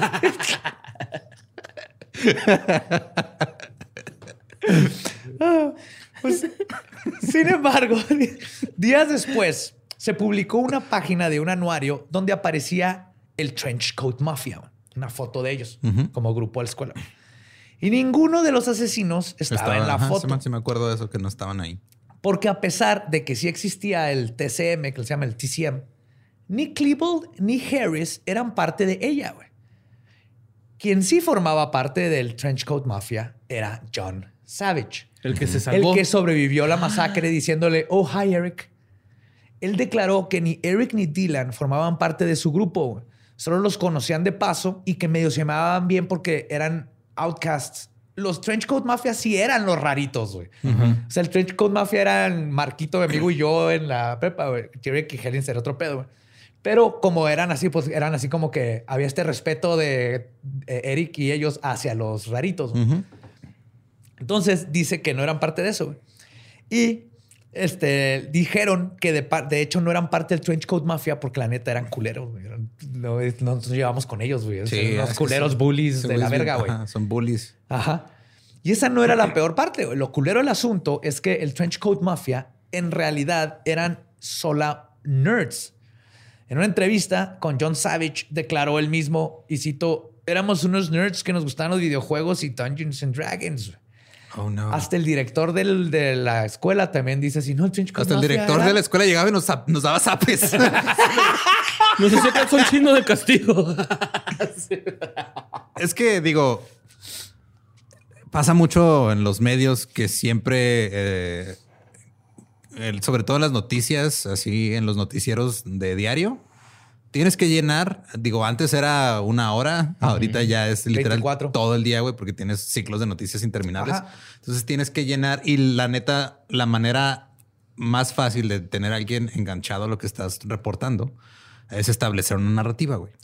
Entonces tú estableces tu narrativa y no te sales de ahí y estableces y, sí, o sea, por eso Te ahorita agarras de una y luego empiezas a llenar la narrativa. Y también si no la quieres, güey, la, la, de- la eliminas. las ¿no? desechas, pero lo que voy a decir es esto se da en México todavía no es tan común, pero en Estados Unidos lo ves un chingo. O sea, ahorita tú ya ves una cadena de noticias dependiendo de tu ideología, güey. Así está el de, de- de plano el pedo. Es- Daily Mail TV, güey. Sí, No, o sea, aquí también, aquí también, güey. Sí, Hay- sí, sí, están sí. como las aprobadas y las no aprobadas. Sí, claro, y las claro. Hasta aquí es como el reforma y la jornada y proceso. O sea, cada una tiene como su sesgo hasta cierto punto. Entonces, si en realidad quieres consumir las noticias y quieres tener un panorama, tienes que verlo todo, güey. Sí. Porque no nada más es este dijo eso y le voy a creer, porque no funciona así. güey. Es el ejemplo perfecto ahorita de lo que sucedió. Porque aparte, y lo es raro que una vez que digan, sí, eran estos güeyes y eran del Trench Coat Mafia, y ese mismo día les llega la información. Llega John Savage y le dice, oye, cabrón, no. El- es raro que digan, este, ah, no, ¿saben qué? Nos equivocamos. Bien, cabrón. Nos inventamos todo ese Y pedo". honestamente, aunque lo hagan, o sea, porque la manera en la que se consumen los medios y todo, aunque lo hagan, ha habido muchas Ah, sí. este, de ratas y retracciones y todo. Ya no la gente se queda con la primera impresión. Sí, güey. Sí. Sí. cabrón, güey. No, y porque aparte la mayoría de la gente, y está ya ¿Qué comprobado. pasó con Cienfuegos, güey, no? De hecho, What the güey, fuck, güey? ¿Qué? What the fuck? ¿Dónde está? What the fuck? Simón. Sí, y aparte le- le- leen las noticias en encabezados de Facebook, güey. Ah, mira, eran de la Trench Coat Mafia. Pero se van. Y cuando sale el de que no eran, ya nadie lo leyó. Jamás. Ajá. Simón. eh, Y ya se quedó en el consciente colectivo que era otro desmadre. Alba Edison era mexicano. Ándale, sí. Te pasó por. Mira.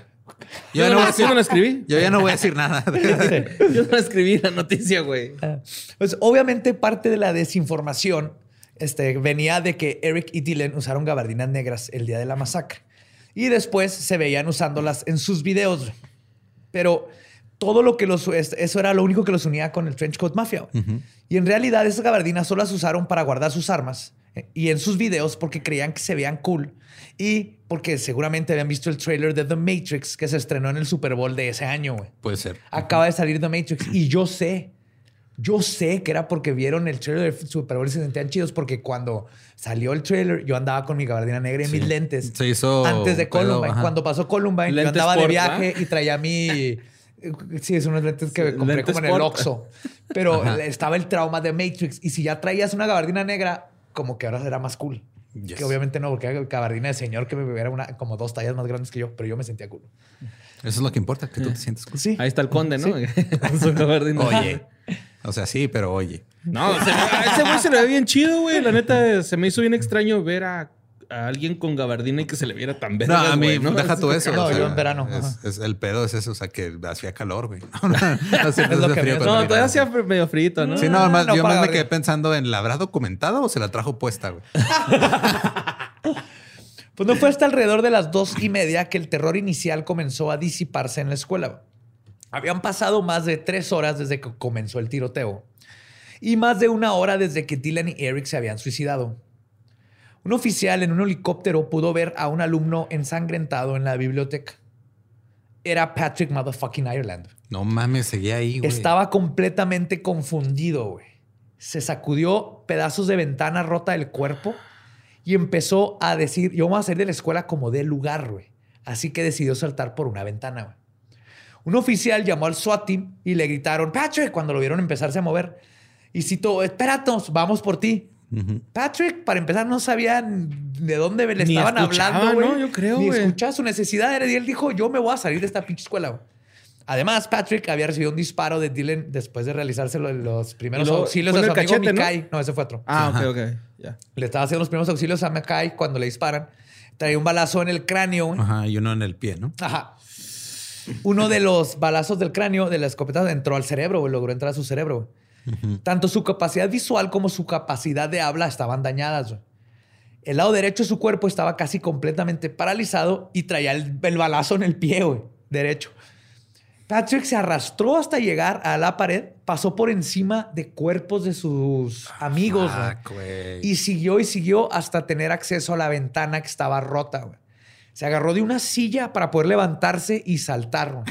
Del otro lado, afortunadamente, habían dos oficiales del SWAT ya ahí, que los que le están gritando para, para agarrarlo, güey. Pero el güey nomás caminó, caminó. Bueno, se arrastró. O sea, su intención no era ni siquiera.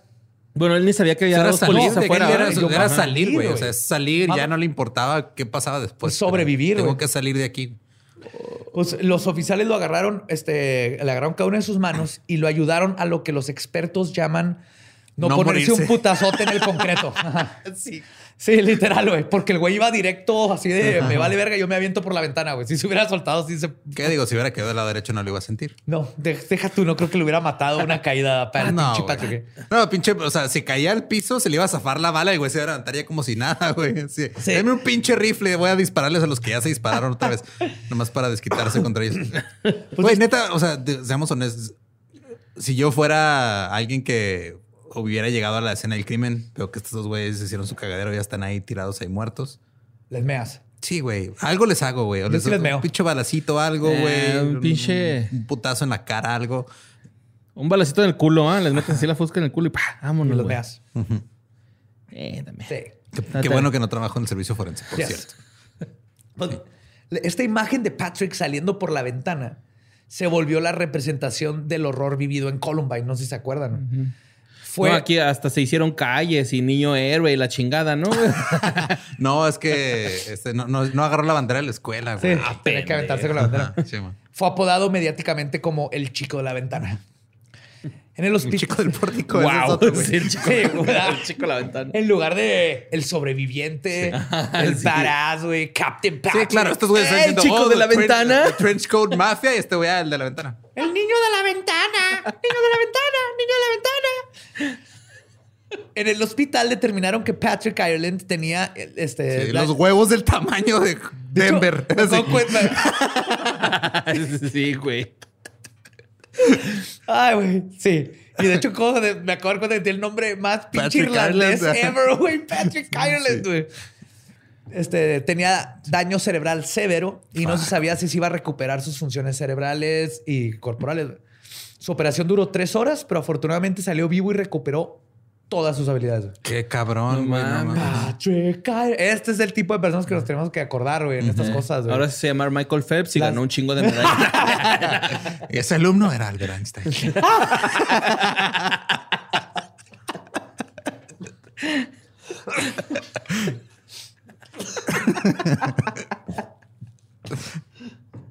Ay. Horas después de que la masacre había terminado, por fin entró el SWAT team. Todavía sonaba la alarma de incendios provocada por las explosiones en la cafetería, de las que hicieron después. 60 estudiantes fueron descubiertos en el área de ciencias. Los polis los guiaron por los corredores hacia afuera de la escuela. También encontraron al maestro Dave Sanders, el que salvó a los estudiantes en la cafetería, todavía luchando por respirar. güey. No mames. Pero- mucho. ya llegó a morir. No sobrevivió. Era él al que se referían con el mensaje de One, One bleeding, bleeding, to death. Eran sus alumnos pidiendo ayuda No por el mames. coach, güey. No, el co- Coach, güey. Ah, coach. El SWAT estuvo checando la escuela durante tres horas sin saber que los tiradores estaban ya muertos durante todo este tiempo. güey. A las 3.15 descubrieron el horror provocado en la biblioteca. Entró un paramédico para ver los cuerpos, pero le ordenaron que tocara lo menos posible, güey, porque cualquier cosa podría ser explosiva. Vieron que estaba llena de, explosivos sin, expl- detonar. Oye, ¿y los, los- las naves qué, güey? ¿Cuál naves? ¿Los Los, carros? carros? nunca explotaron. No, ¿Tampoco? Tampoco, güey. No, nada. No jalaron los explosivos. Ajá. Lisa Kreutz era la única que todavía tenía el cuerpo tibio güey, y estaba gravemente herida. güey. La llevaron al hospital y sobrevivió. Yes. Los demás estudiantes estaban muertos más de, ya tenían muertos más de cuatro horas. güey. Todos murieron debajo de los escritorios, ya que trataban de esconderse. Todos excepto dos, Eric y Dylan. Probablemente por el ruido de las alarmas de incendio, nadie pudo escuchar los últimos dos este, disparos autoinfligidos. Y por eso todavía seguían escondidos.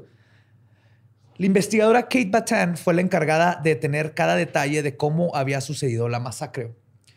Ella misma, esa misma tarde, hizo una simple búsqueda entre los archivos de Jefferson County y de volada descubrió que los asesinos ya estaban en el sistema por haber robado electrónicos de la van y por las denuncias que habían metido los papás de Brooks Brown contra Eric. ¿Se acuerdan que anduvo ahí de Sí, bullying, haciéndole huevos? Che pendejillo. la atención mediática se centró en los estudiantes, ya que muchos todavía estaban en el perímetro. Imágenes de los encuentros entre hijos y padres plagaron las televisiones en Estados Unidos y el resto del mundo. Y se dieron a conocer por primera vez los nombres de los que no vivieron para contarla. En total fueron dos estudiantes, un maestro y los dos asesinos. Dos meses después se erigieron en una colina detrás de Columbine 15 cruces para conmemorar a las víctimas, en donde también incluyeron a Eric Harris y Dylan Klebold. What? Obviamente esto generó mucha controversia entre si deberían de ser conmemorados como víctimas de sus propias acciones o no, güey. pues no, güey. Digo, técnicamente, pues sí fueron víctimas de la matanza. Sí, Sí, Pero, Pero ¿sabes también para fueron los perpetradores. Para quien no hubo controversia alguna fue para Brian Rohlberg, padre de Daniel, quien desmontó las dos cruces en chinga y dijo no. A la verga. A la verga. Qué bueno. Me vale Sí, verga. sí, qué bueno. no. El terrible ataque había concluido. Cientos de estudiantes regresaron a clase cuatro meses después. Unos 1.800 estudiantes que iban a Columbine en 1999 quedaron con un trauma irrevocable. El evento generó paranoia nacional. Las escuelas implementaron nuevas medidas de seguridad y algunas más que ridículas, güey, la neta. Estados Hasta la Unidos. fecha, güey. Ujú. Estados Unidos, ahí es cuando comenzaron a temerle a sus estudiantes. güey. Empezaron a catear los- las mochilas, e instalaron detectores de metales, se comenzaron a usar este, uniformes y se contrataron guardias de seguridad. También empezaron a haber reglas de cero tolerancia hacia el bullying y se comenzó a vender placas de Kevlar antibalas para las mochilas de los niños y jóvenes. güey. ¿Qué, Sí. qué- es eso? Kevlar es el material que usan en los chalecos antibalas. Pero y son, los eran en las placas que les- te las pones y ya. Y traes a- adentro la mochila, tiene la forma de la mochila por dentro, por, para Sí, poder cuenta, en la, parte en la que, o sea, donde, donde ahora tienes para meter la laptop, ahí metías tu pinche plaquita de Kevlar. Es que lo- los chalecos antibalas, lo Ya que me imagino los anuncios, Kevlar. ¿no? Así de los, los comerciales acá en Target de ¿qué tanto quieres a tus hijos?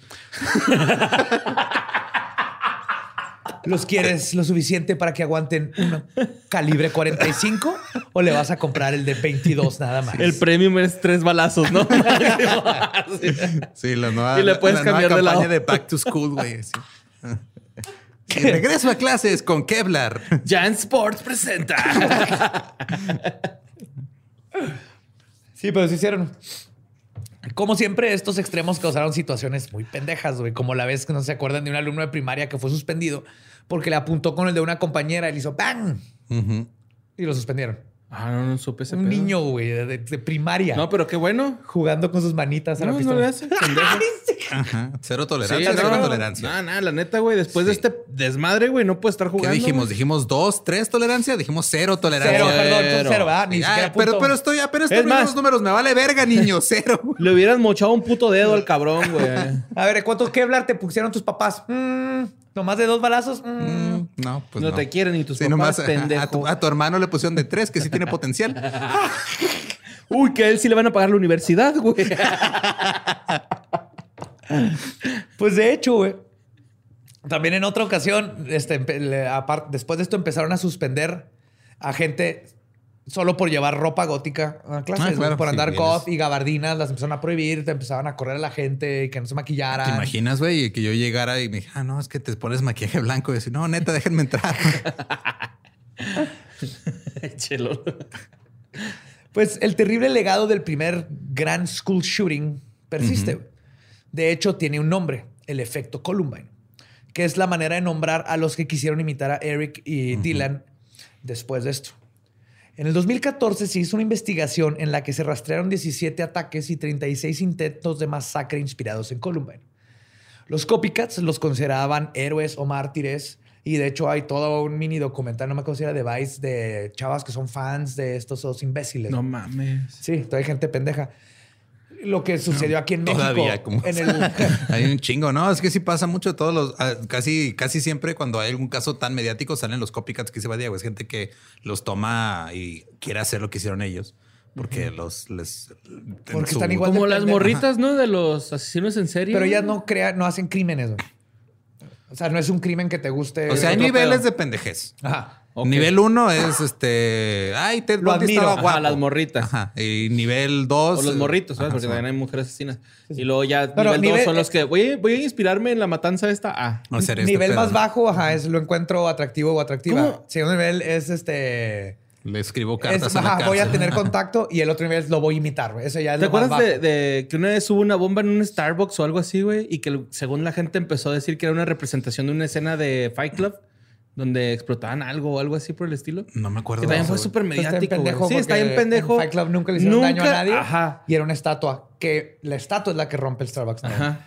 No, Sí. aquí, en, cuando el, el tiroteo en Monterrey, que tenía la camisa que Ay, decía Natural, Natural Selection, como la traía este pendejo. Eso a mí me traumó. Y otra vez los medios que dijeron en chinga, es de un videojuego. Estos pinches huercos están bien locos a la verga. Es de un videojuego que nunca he jugado y hay que quitar el videojuego. Así que no, pendejo, ¿de dónde sacó en México un niño esa pistola, güey? No sé. Y ya está igual, eh, los medios no reportaron bien, no se supo eh, qué pasó, pero eh, seguimos con lo mismo. Ese es el tipo de pendejadas que suceden. Y es que nunca había pasado, güey, en México, ¿no?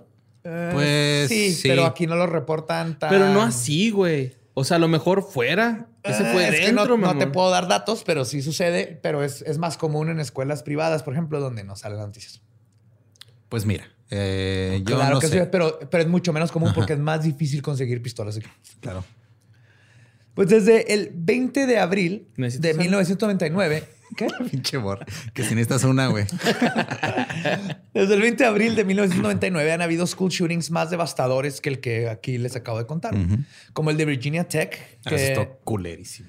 que, este, fue, eh, sucedió en el 2007 por un imbécil. Y ese tiroteo dejó 32 muertos. O el de Sandy Hook, que comentamos ahorita, donde otro imbécil asesinó a 26 personas en una primaria. Y la pregunta continúa. ¿Qué causa que estas personas decidan perpetuar algo tan devastador y horripilante? güey? Ya dijimos los videojuegos y la ropa negra, güey. Podría ser, pero tengo, tengo otros datos. No sé si los quieren saber. A ver, quiero ver esos ¿Seguro? O nos datos. Mira, si me ropa los del negra. presidente, ¿por qué los tuyos no? no, entonces va. Doy mis otros datos, bro. Según el psicólogo y autor de dos libros sobre asesinatos escolares, incluyendo school shootings, Wow. Peter Langman es, ex- ex- se dice que es experto. La O sea, respuesta. De entrada, qué culero que haya un experto, autor experto en eso, güey. Quiere Sí, decir que pasa demasiado. Exacto, es que ese es el problema. Sí. Pues Peter Langman dice que la respuesta puede estar en la masculinidad dañada. Mm. Analizando el caso de Eric Harris, Langman apunta a sus escritos. En uno de estos, hecho en 1997, dos años antes, ¿no? Harris habla de los momentos más felices de su vida, viviendo en la ciudad de Oscora, donde jugaba con sus amigos en el bosque y hacían casas en los árboles cuando él era niño. Sí. Luego cuenta cómo lo peor que le puede pasar a una persona es perder a sus amigos. En su caso, por cuestiones de que el papá lo hacían mudarse constantemente. Y puede parecer difícil conciliar estas confesiones con lo que después escribiría como, y cito, si tienes un problema con mi forma de pensar, ven y dímelo y te voy a matar, porque las personas muertas no discuten. Wow. Eric Harris. Una playera Sí. que diga. Se oyen como dos personas completas. las, las- parecen dos personas completamente diferentes en un ratito. güey. Lo que Langman descubre o a lo que apunta es que esto de lo que causó este cambio son varios factores, obviamente, pero todos se conectan con la inhabilidad de Harris de expresar sus sentimientos y de sentirse, entre comillas, hombre de acuerdo al consenso social. Dice, y cito, Tú me estás diciendo que si güey fuera de papás mexicanos, un no sea joto bien aplicado a sus siete años, hubiera Totalmente. prevenido todo, güey. Sí, totalmente, güey. No llore, no sea joto. No, de hecho, todo lo contrario. Eso es lo que lo hace. Sí, sí. Ok, ya. Eso es exactamente lo que hizo. Ah, entonces puedes decir, matar es gay. Y, y ya. Oye, no lo va a hacer, güey. Ah, ah, pero no yo- mames, yo no, yo no quiero ser gay. Ajá. No, no. Ah, es lo entonces, que- ¿qué hago? Pero dinos, dinos, instruyenos, güey. Todo eso es lo que lo causa. El chiste es que el, el- el- el hombre, el masculino, pueda llorar y hacer lo que quiera y hablar de sus sentimientos y sentirse bien y no tratar de llegar a. Es que para ser hombre tienes que ser macho y no ser gay y- y, y no puedo llorar y, y ser hombre es este siempre ser un machote chingón que puede con todo y, y nada lo tumba. Lloren, amigos. Yo he querido llorar durante este episodio en como tres ocasiones. Sí, Y tal vez ahorita llegando a mi casa llore, pero aquí no. pero eso es Lloren. exactamente lo que se lo que llama masculinidad este, Dañada. Dañada. Que Está muy feo, güey. la- como sociedad hemos hecho esta, esta idea, idealización. Y es que se manifiesta de diferentes formas también en cada, en cada cultura, ¿no? Por Claro. ejemplo, si en la Sí, cultura estadounidense son mucho de armas y ese pedo, pues se manifiesta de esa forma, güey. En otras, por ejemplo, en, en Japón se manifiesta con güeyes que terminan suicidándose porque sienten que no Sí, llegan no a son lo cierto suficiente. punto, güey. En México se, se manifiesta con violencia, Con violencia intrafamiliar, güey. entre familiar Ajá. y hacia las mujeres y todo. yo no lavo, hombre- yo no cocino, no sea mamón, güey. Tan bonito que es lavar y cocinar, güey. Y, y el poder ser tú y no tener que llegar a este ideal que se nos inventó del macho, del hombre, este, y todo eso. Y es lo que habla el, el- este psicólogo. Dice, y cito, sospecho que reescribió la historia de su vida, de Eric, para justificar su ira y su necesidad por la violencia. Entonces, la inhabilidad de Harris por pertenecer, de hacer amigos, de tener una relación plena con su padre, güey, que era un militar que le puso de seguro unos niveles de militar. No es seguro, le puso unos niveles de hombre. El hombre es esto y el, la militar es lo más cabrón. El Este- hombre tira a matar. Ah, chingada, era una metáfora, Eric. Simón, güey. Eh, de, de tener una relación plena Me con su perdí una bala perdida, ¿no? What? Todo esto se unió a que además tenía un problema congénito en su pierna y una deformidad en el pecho. Tenía el pecho como hundido. Ok. Es una... No, no, no hay ningún problema, güey. Es un como...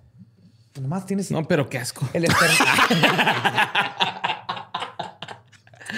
No es pecho paloma, es pecho impaloma. sí, el Ah, esternón está como que hacia adentro. Sí, está. ajá. Una vez vi un video de un güey que, este, se- o sea, se servía, estaba acostado, se servía chela, eh, porque tenía como el pecho hundido y luego se lo tomaba con un bote.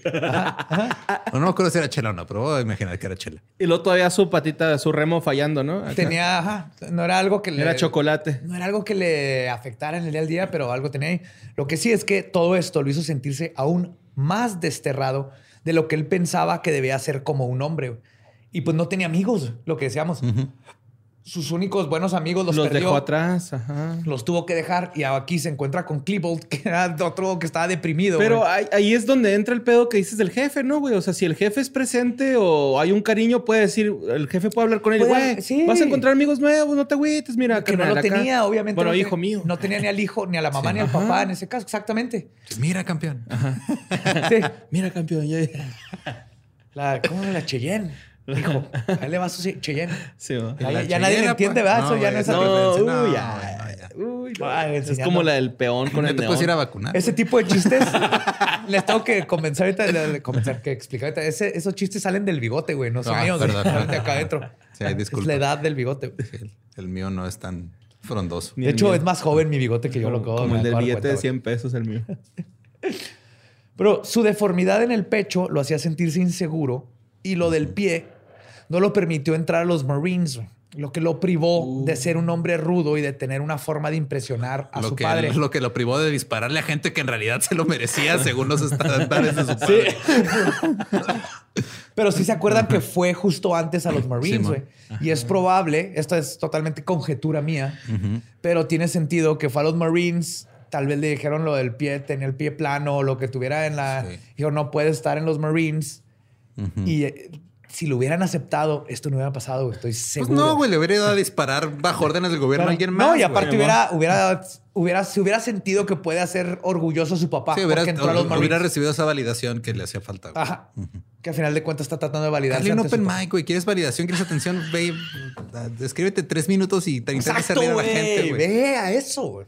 Te diría que vas a sufrir menos, pero la neta no. No, güey. vas a va, sufrir va a bajarse más, diciendo pero- es todo lo que traigo para probar y se va. Pero no Sí, vas a terminar siendo Sí. un par de pendejos que van a. Sí, güey. Viste, los maté de risa, Ajá. carnal. Es- no es cierto, güey. No, no vale verga. Te falta, te falta trabajar en tus chistes y lo sigues haciendo, güey.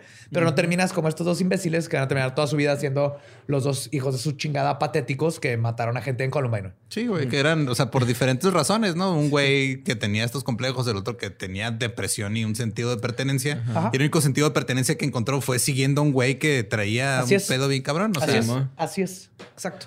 Y los Marines así de, uy, güey, es que si tú le hablas a tus amigos de la infancia, güey, te hubiéramos dejado entrar a este pedo, güey. como el visco de matando cabos. ¿no? es que dice, dice mi amiga que no va a venir porque estás chuequito. Pues que te falla un remo. Pues sin todo esto, güey, Harris, al igual que la mayoría de los asesinos en masa, según el, el- el psicólogo, güey, buscan compensar esta percibida falta de masculinidad con poder. Esto lo explica este, también Eric Fromm, el que es un psicoanalista muy conocido. Él lo dice, dice, y cito, es sádico porque se siente impotente, sin vida y des- desempoderado. Intenta compensar esta falta teniendo poder sobre los demás, transformando el gusano que siente ser en un dios. Ok, entonces Y la manera más fácil de hacer esto comprarse es una troca levantada. O sí, güey, o con arma de fuego y violencia. Pues sí, güey. Para Es tirar co- el carro en el estacionamiento. Sí. Sí, de muchas poner maneras, güey. rancheritas así a volumen 15, güey. Que ni ellos lo oyen bien. que- Ajá. No, pero es que sí es cierto. O sea, quieres compensar de cierta forma, güey. Esa... Ah. Porque te- no estás o sea, dentro de, de lo que tú sientes como persona, sientes que no estás cumpliendo con los estándares que se te sí, han impuesto. Voy a ser Por eso no la ves, vida. por eso no ves a, a chavas con este, patinando los carros y haciendo esto de ¡Ay, look at me! Hay, hay hombres de. Sí, porque ya 30, tienen otros 40 problemas, güey, diferentes. Sí, porque, ajá, Y porque, peores, porque sí. estas son señales de compensación. Todo esto, la trocota que hace ruido y echa humo y el, y el hacer desmadre, no importa, es porque estás llamando la atención, quieres esa validación. güey. Eso Es justamente, nomás que hay unos como estos que lo llevan a un extremo Sí, muy Sí. grande, pero son señales de que falta valida- validación. Hay que ir con esta gente y decirle, hey, Simón. amigo de la troca con la ranchita. ¿qué- Está bien que la ¿quieres- tengas chiquita. sí, ¿quieres un Postúlate a diputado, güey. Di que te vas a chingar 40 millones de cubrebocas, entre comillas. Y sépalo, nadie se impresiona. Todos decimos pinche pendejo. No, si hay uno que otro- la neta, si no hubiera, o sea, los que se impresionan son otros güeyes, es la neta. Sí, sí. Otros- Sí, otros- De hecho, son otros güeyes que tienen el mismo complejo. Secretamente es impresionarse entre ellos, güey. Exacto, Ahí hay güey, todo sí. este Es un pedo homoerótico. homoerótico bien vergas, güey. Así, ¡ah! sudan homoerotismo. Qué rico patinas la troca. Véngase, mijo. Ya vio mi troconón. Patíname estas nalgotas. Trae unos huevotes allá atrás. Présteme los suyos, mijo. Chúpele recio. Sí, ya El me- chiste es que si, si falta eso, platícalo. Vamos a abrazarnos, güey. No pasa nada. Sí, güey, ¿qué tiene? Pues estos crecientes sentimientos falsos de lo que se percibe que debe ser la masculinidad, aunado a la facilidad para conseguir armas en los Estados Unidos, ha creado esta epidemia de asesinatos en masa y tiroteos escolares, que en su gran mayoría son hechos por hombres. Y es por eso que Columbine y las otras tragedias de este tipo deben de fungir como un recordatorio de que estas masacres son solo un síntoma de un problema social mucho más grande que debemos de analizar y cambiar si queremos verdaderamente atacar el problema en cuestión. O si queremos, podemos seguir echándole la culpa a los videojuegos y la música y a mil cosas más de la televisión.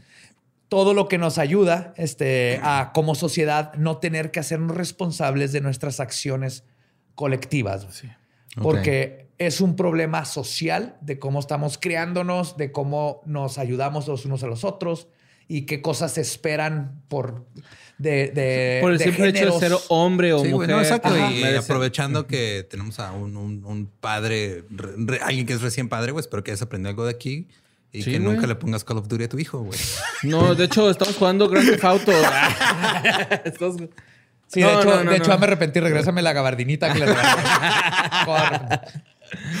No, no, lo no. que batallé para conseguir una, una gabardina para bebé, güey. No, an- antes de, de- de ser padre, güey, creo que también, bueno, soy padre y aparte creo que eh, soy un oído para mi hijo, güey, ¿no? O sea, siempre lo he pensado. Entonces, ojalá y así sea, güey, ¿no? Espero que no me desvíe de ese, de ese pensamiento. Pero a lo que acabas de decir, Gracias por... sí, güey. Neta que debemos de tirarnos ese, ese pedo de soy vato, no puedo llorar, soy vato, güey, no puedo tener sentimientos en él, güey. Sí los tenemos y hasta a veces hasta más pinches acá eh, débiles, güey, o no sé cómo decirles, Sí. sino acá como que más frágil, güey, ¿no? Acá que nos dicen, "Ay, güey, Somos súper bien feo". frágiles, nomás que toda la vida nos enseñan a que no podemos mostrarlo. Y no llore, cabrón, no le pego para que tenga una razón para llorar. No, güey. O sea, sí hay veces que algo cala, güey, y ni pedo. O sea, no, llorar es el gran reset, así de uy, nada, llorar con tus compas. Yo lloré en el final de Cowboy Bebop con todos mis amigos. Sí, está en verga llorar, güey. Está Ajá. chido, güey. Y, y- y llorar es así como el, el- el ejemplo más, ¿cómo se llama? Como más base. Más, ajá, exacto, güey. O sea, es- Sí, se no, trata no, de no. poder hablar de lo ajá. que sientes. Claro, y de, claro. y de que el- el- ning- ningún, o sea, nada se define con estándares este, sólidos. No, no, no. Tú, sé tú, sé feliz. Pero es que justo Vamos eso es lo que no le gusta a la gente escuchar, güey. A la gente no le gusta escuchar que la solución no es, ah, pues le quito el PlayStation y ya, güey. O sea, ah, pues ya no, o sea, le digo que no escuche esta música y ya. A la gente no le gustan las soluciones reales porque las soluciones reales no son fáciles. Quieren promesas, no realidades, güey. Oye, eh, pero yo les prometo que eh, no voy a dispararle a alguien. Ajá, pero si le quitan el, el juego violento a su hijo, que no pelan y que le dieran esos juegos violentos para que él deje de hacerles berrinche porque no le hacen caso. Creen que eso. Yo nada más estoy esperando porque va a pasar, güey. Y creo que no va a tomar, no va a tomar más de tres años. Va a haber un tiroteo en alguna escuela y le van a echar la culpa a Fortnite. güey. Ah, Sí. sí. Claro. Todavía no ha pasado, pero no, eso es más, no, eso pero es más. Es pero Fortnite es muy caricaturesco el juego, güey.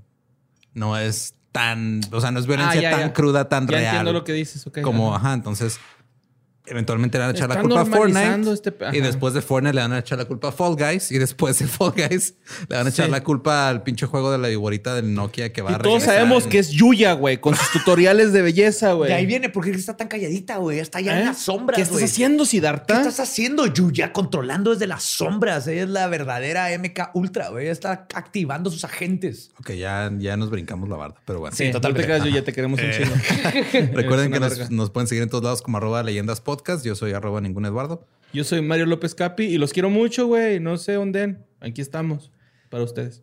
Así es, y yo soy Elba Diablo. Nuestro podcast ha terminado. Podemos irnos a pistear. Esto fue palabra de Titibulus.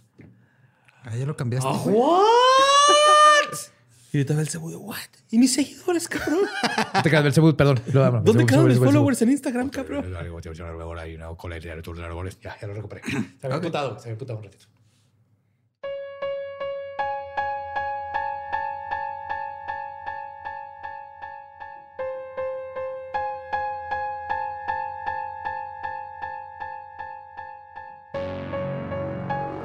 Y esa fue la masacre en Columbine, parte 2. Que todos ustedes pidieron. Yo nomás tenía pensado hacer una sola parte y dejarlo así, como cliffhanger. Pero como insistieron tanto y me mandaron tantos tweets, dije, ok, voy a hacer un volumen 2 donde hable de cuando dispararon. Ajá, exacto. Que no se quedan, siempre este. Pues este, creo que ya desmitificamos que era lo más importante, todo este aspecto. Para mí era importante porque yo crecí creyendo toda esta parte donde eran los bullies y que se hartaron y aunque no lo justificaba, una parte de ti lo entendía, pero vimos que es todo lo contrario. Y de hecho, si quieren saber más, Sue Klebold, la mamá Sí, tiene un TED Dylan, Talk. tiene Ajá. un TED Talk. O sea, la fue algo que sí me impresionó mucho, que la mamá se hizo súper responsable de lo que hizo su hijo. O sea, a ella le pegó, obviamente, primero el shock, Claro. pero después le, le pegó el... Yo en algo fallé, obviamente. No me di cuenta, no estuve ahí. Ahí estaban las muchas banderas rojas que no me di cuenta. Y entonces ha dedicado su vida a no solo pedir perdón por lo que hizo su hijo, a pesar de que fue su hijo, ¿no? Sino vender sus, sus piezas de eh, repujado, ¿no? que estuvo anunciando cuando se arrepentía. También. No, Y de, y- y de tratar de concientizar a los padres en, en la importancia de estar ahí para sus hijos y de, de cuidarlos y de estar pendientes. Claro. Y eso se hace. Y el TED Talk lo pueden encontrar en, en YouTube. Ahí está completo. Ajá. Pónganle su, S-U-E, Klebold. Klebold con K. K-L-E-B-O-L-D. El TED Sue Talk. Klebold. Aparte, si lo pones mal ahí también, este pinche YouTube ya está tan cabrón que sabe que quieres ver antes de que le Es el mejor algoritmo del mundo. güey. Le pones. La mamá del pendejo que balació una escuela y te va a salir. Exacto. Sí, bueno, bueno. depende, güey, porque mira. Bueno, van a ser varias jefas. ¿no? Sí, ya ahorita. Pero ya ahí reconocen el nombre. En los noventas. Ándale, sí. ajá. O le pones eh, película de ratas orejonas este, que comen gente en Navidad y te va a decir Gremlins, güey. De alguna forma sabe, güey. Sabe. Google. Gracias, Google. No sé, es que, güey, creo que sí, digo, sobre todo al final del episodio, como que siento que desvariamos un chingo, pero porque es, que sí está bien intenso ese tema. Sí, güey. Y luego lo ves ahorita de que, ah, sí, ya están, eh, digo, porque es un problema muy gringo, no nada más en las escuelas, en todos lados. Ahí andan, este, reabriendo cosas y siguen, oye, no, también los, los policías también, este, son otro problema. Pero ya, en cuanto se reabran las clases, pues otra vez, güey, Es volver al, al pánico y la Va paranoia pasar, y otra, y otra- va a volver a pasar exactamente. Y, y como decíamos, no, no es, al- es algo gringo porque tiene todo lo necesario. Ajá. Que a final de, cuentas lo que termina haciendo eso es la facilidad de acceso a las armas. Claro. Digo, Pero- aquí también ha pasado ya. Ah, exacto, pero lo que iba es el núcleo del problema también es, es parte de México y Ah, es sí. parte de todos los países. Este, este problema del que hablamos de falta de identidad y falta de que los papás estén ahí, de esta este, masculinidad fragmentada y lo que se cree. Entonces, en México pasa igual, nomás que lo bueno es que no llegamos a ese nivel porque nos faltan otros factores pero sí se representa de otras maneras, como por ejemplo, este, muchachos uniéndose al crimen organizado Claro. como una forma de, de recuperar ese poder. Entonces, eh, sigue existiendo, nomás se representa de diferentes, de diferentes formas. Por eso jueguen Dungeons and Dragons, chingada madre. Y píntense el pelo con Arctic Fox. Sí, No y- les va- inviten amigos a ¿Sabes? Yo, pintarse o el sea, pelo. yo sé, yo sé que esa parte a lo mejor la platicamos para el extra Patreon o algo, güey, pero por ahí había un rumor de que se pintaron el pelo con un tinte raro que les carcomió el cerebro y dijeron, no, vamos a disparar. Y Que no estaba eso- libre de. PPDS. Sí, güey. Les sumió la mollera tanto que dijeron, vamos a asumir las molleras a nuestros compañeros a balazos.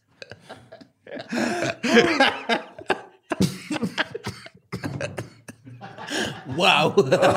Ay, bueno. Ay, perdón. Por eso usen Arctic Fox, para que no hagan esas cosas. Y para que este, empiecen a crear conciencia. Ya sé que anda el video del conejito ahí por todos lados. Ajá, pero 100% vegano. ¿Vieron, Arctic vieron, Fox. vieron, que, ¿Vieron qué marca no salió en ese video? Arctic ¿Eh? Fox. Yes. No sé cómo volviste a convertir todo esto en un plug. Pero qué bueno, porque Se hay que está, volviendo, terminar. ajá, se está volviendo mi superpoder, güey. Ya puedo convertir lo que sea en un anuncio de Sí. Arctic Fox. Güey. y también gracias a Arctic Fox que el sábado en el live de que fue ellos hizo una donación a nombre del ganador a una asociación y todavía no vemos cuál. Mira, Borre no se acuerda porque ya estaba pedo al final, pero se va a hacer una donación también. Gracias a Arctic Fox por apoyar también en eso. Y si no vieron el live y lo quieren ver, va a estar este a partir de creo que mañana o en unos días en Vimeo On Demand. Ahí les ponemos el link. Y es muy probable que también, si no han visto Los Desmuertos o Al Recalentado y los quieren ver y no se quieren meter a YouTube o a Patreon, los vamos a subir ahí también para. Eso está perfecto. Eso está más que perfecto. Y pues con esa nota alta terminamos lo que fue la masacre de Columbine. Sean excelentes unos con nosotros. Los queremos mucho, los amamos y nos escuchamos el próximo miércoles macabroso.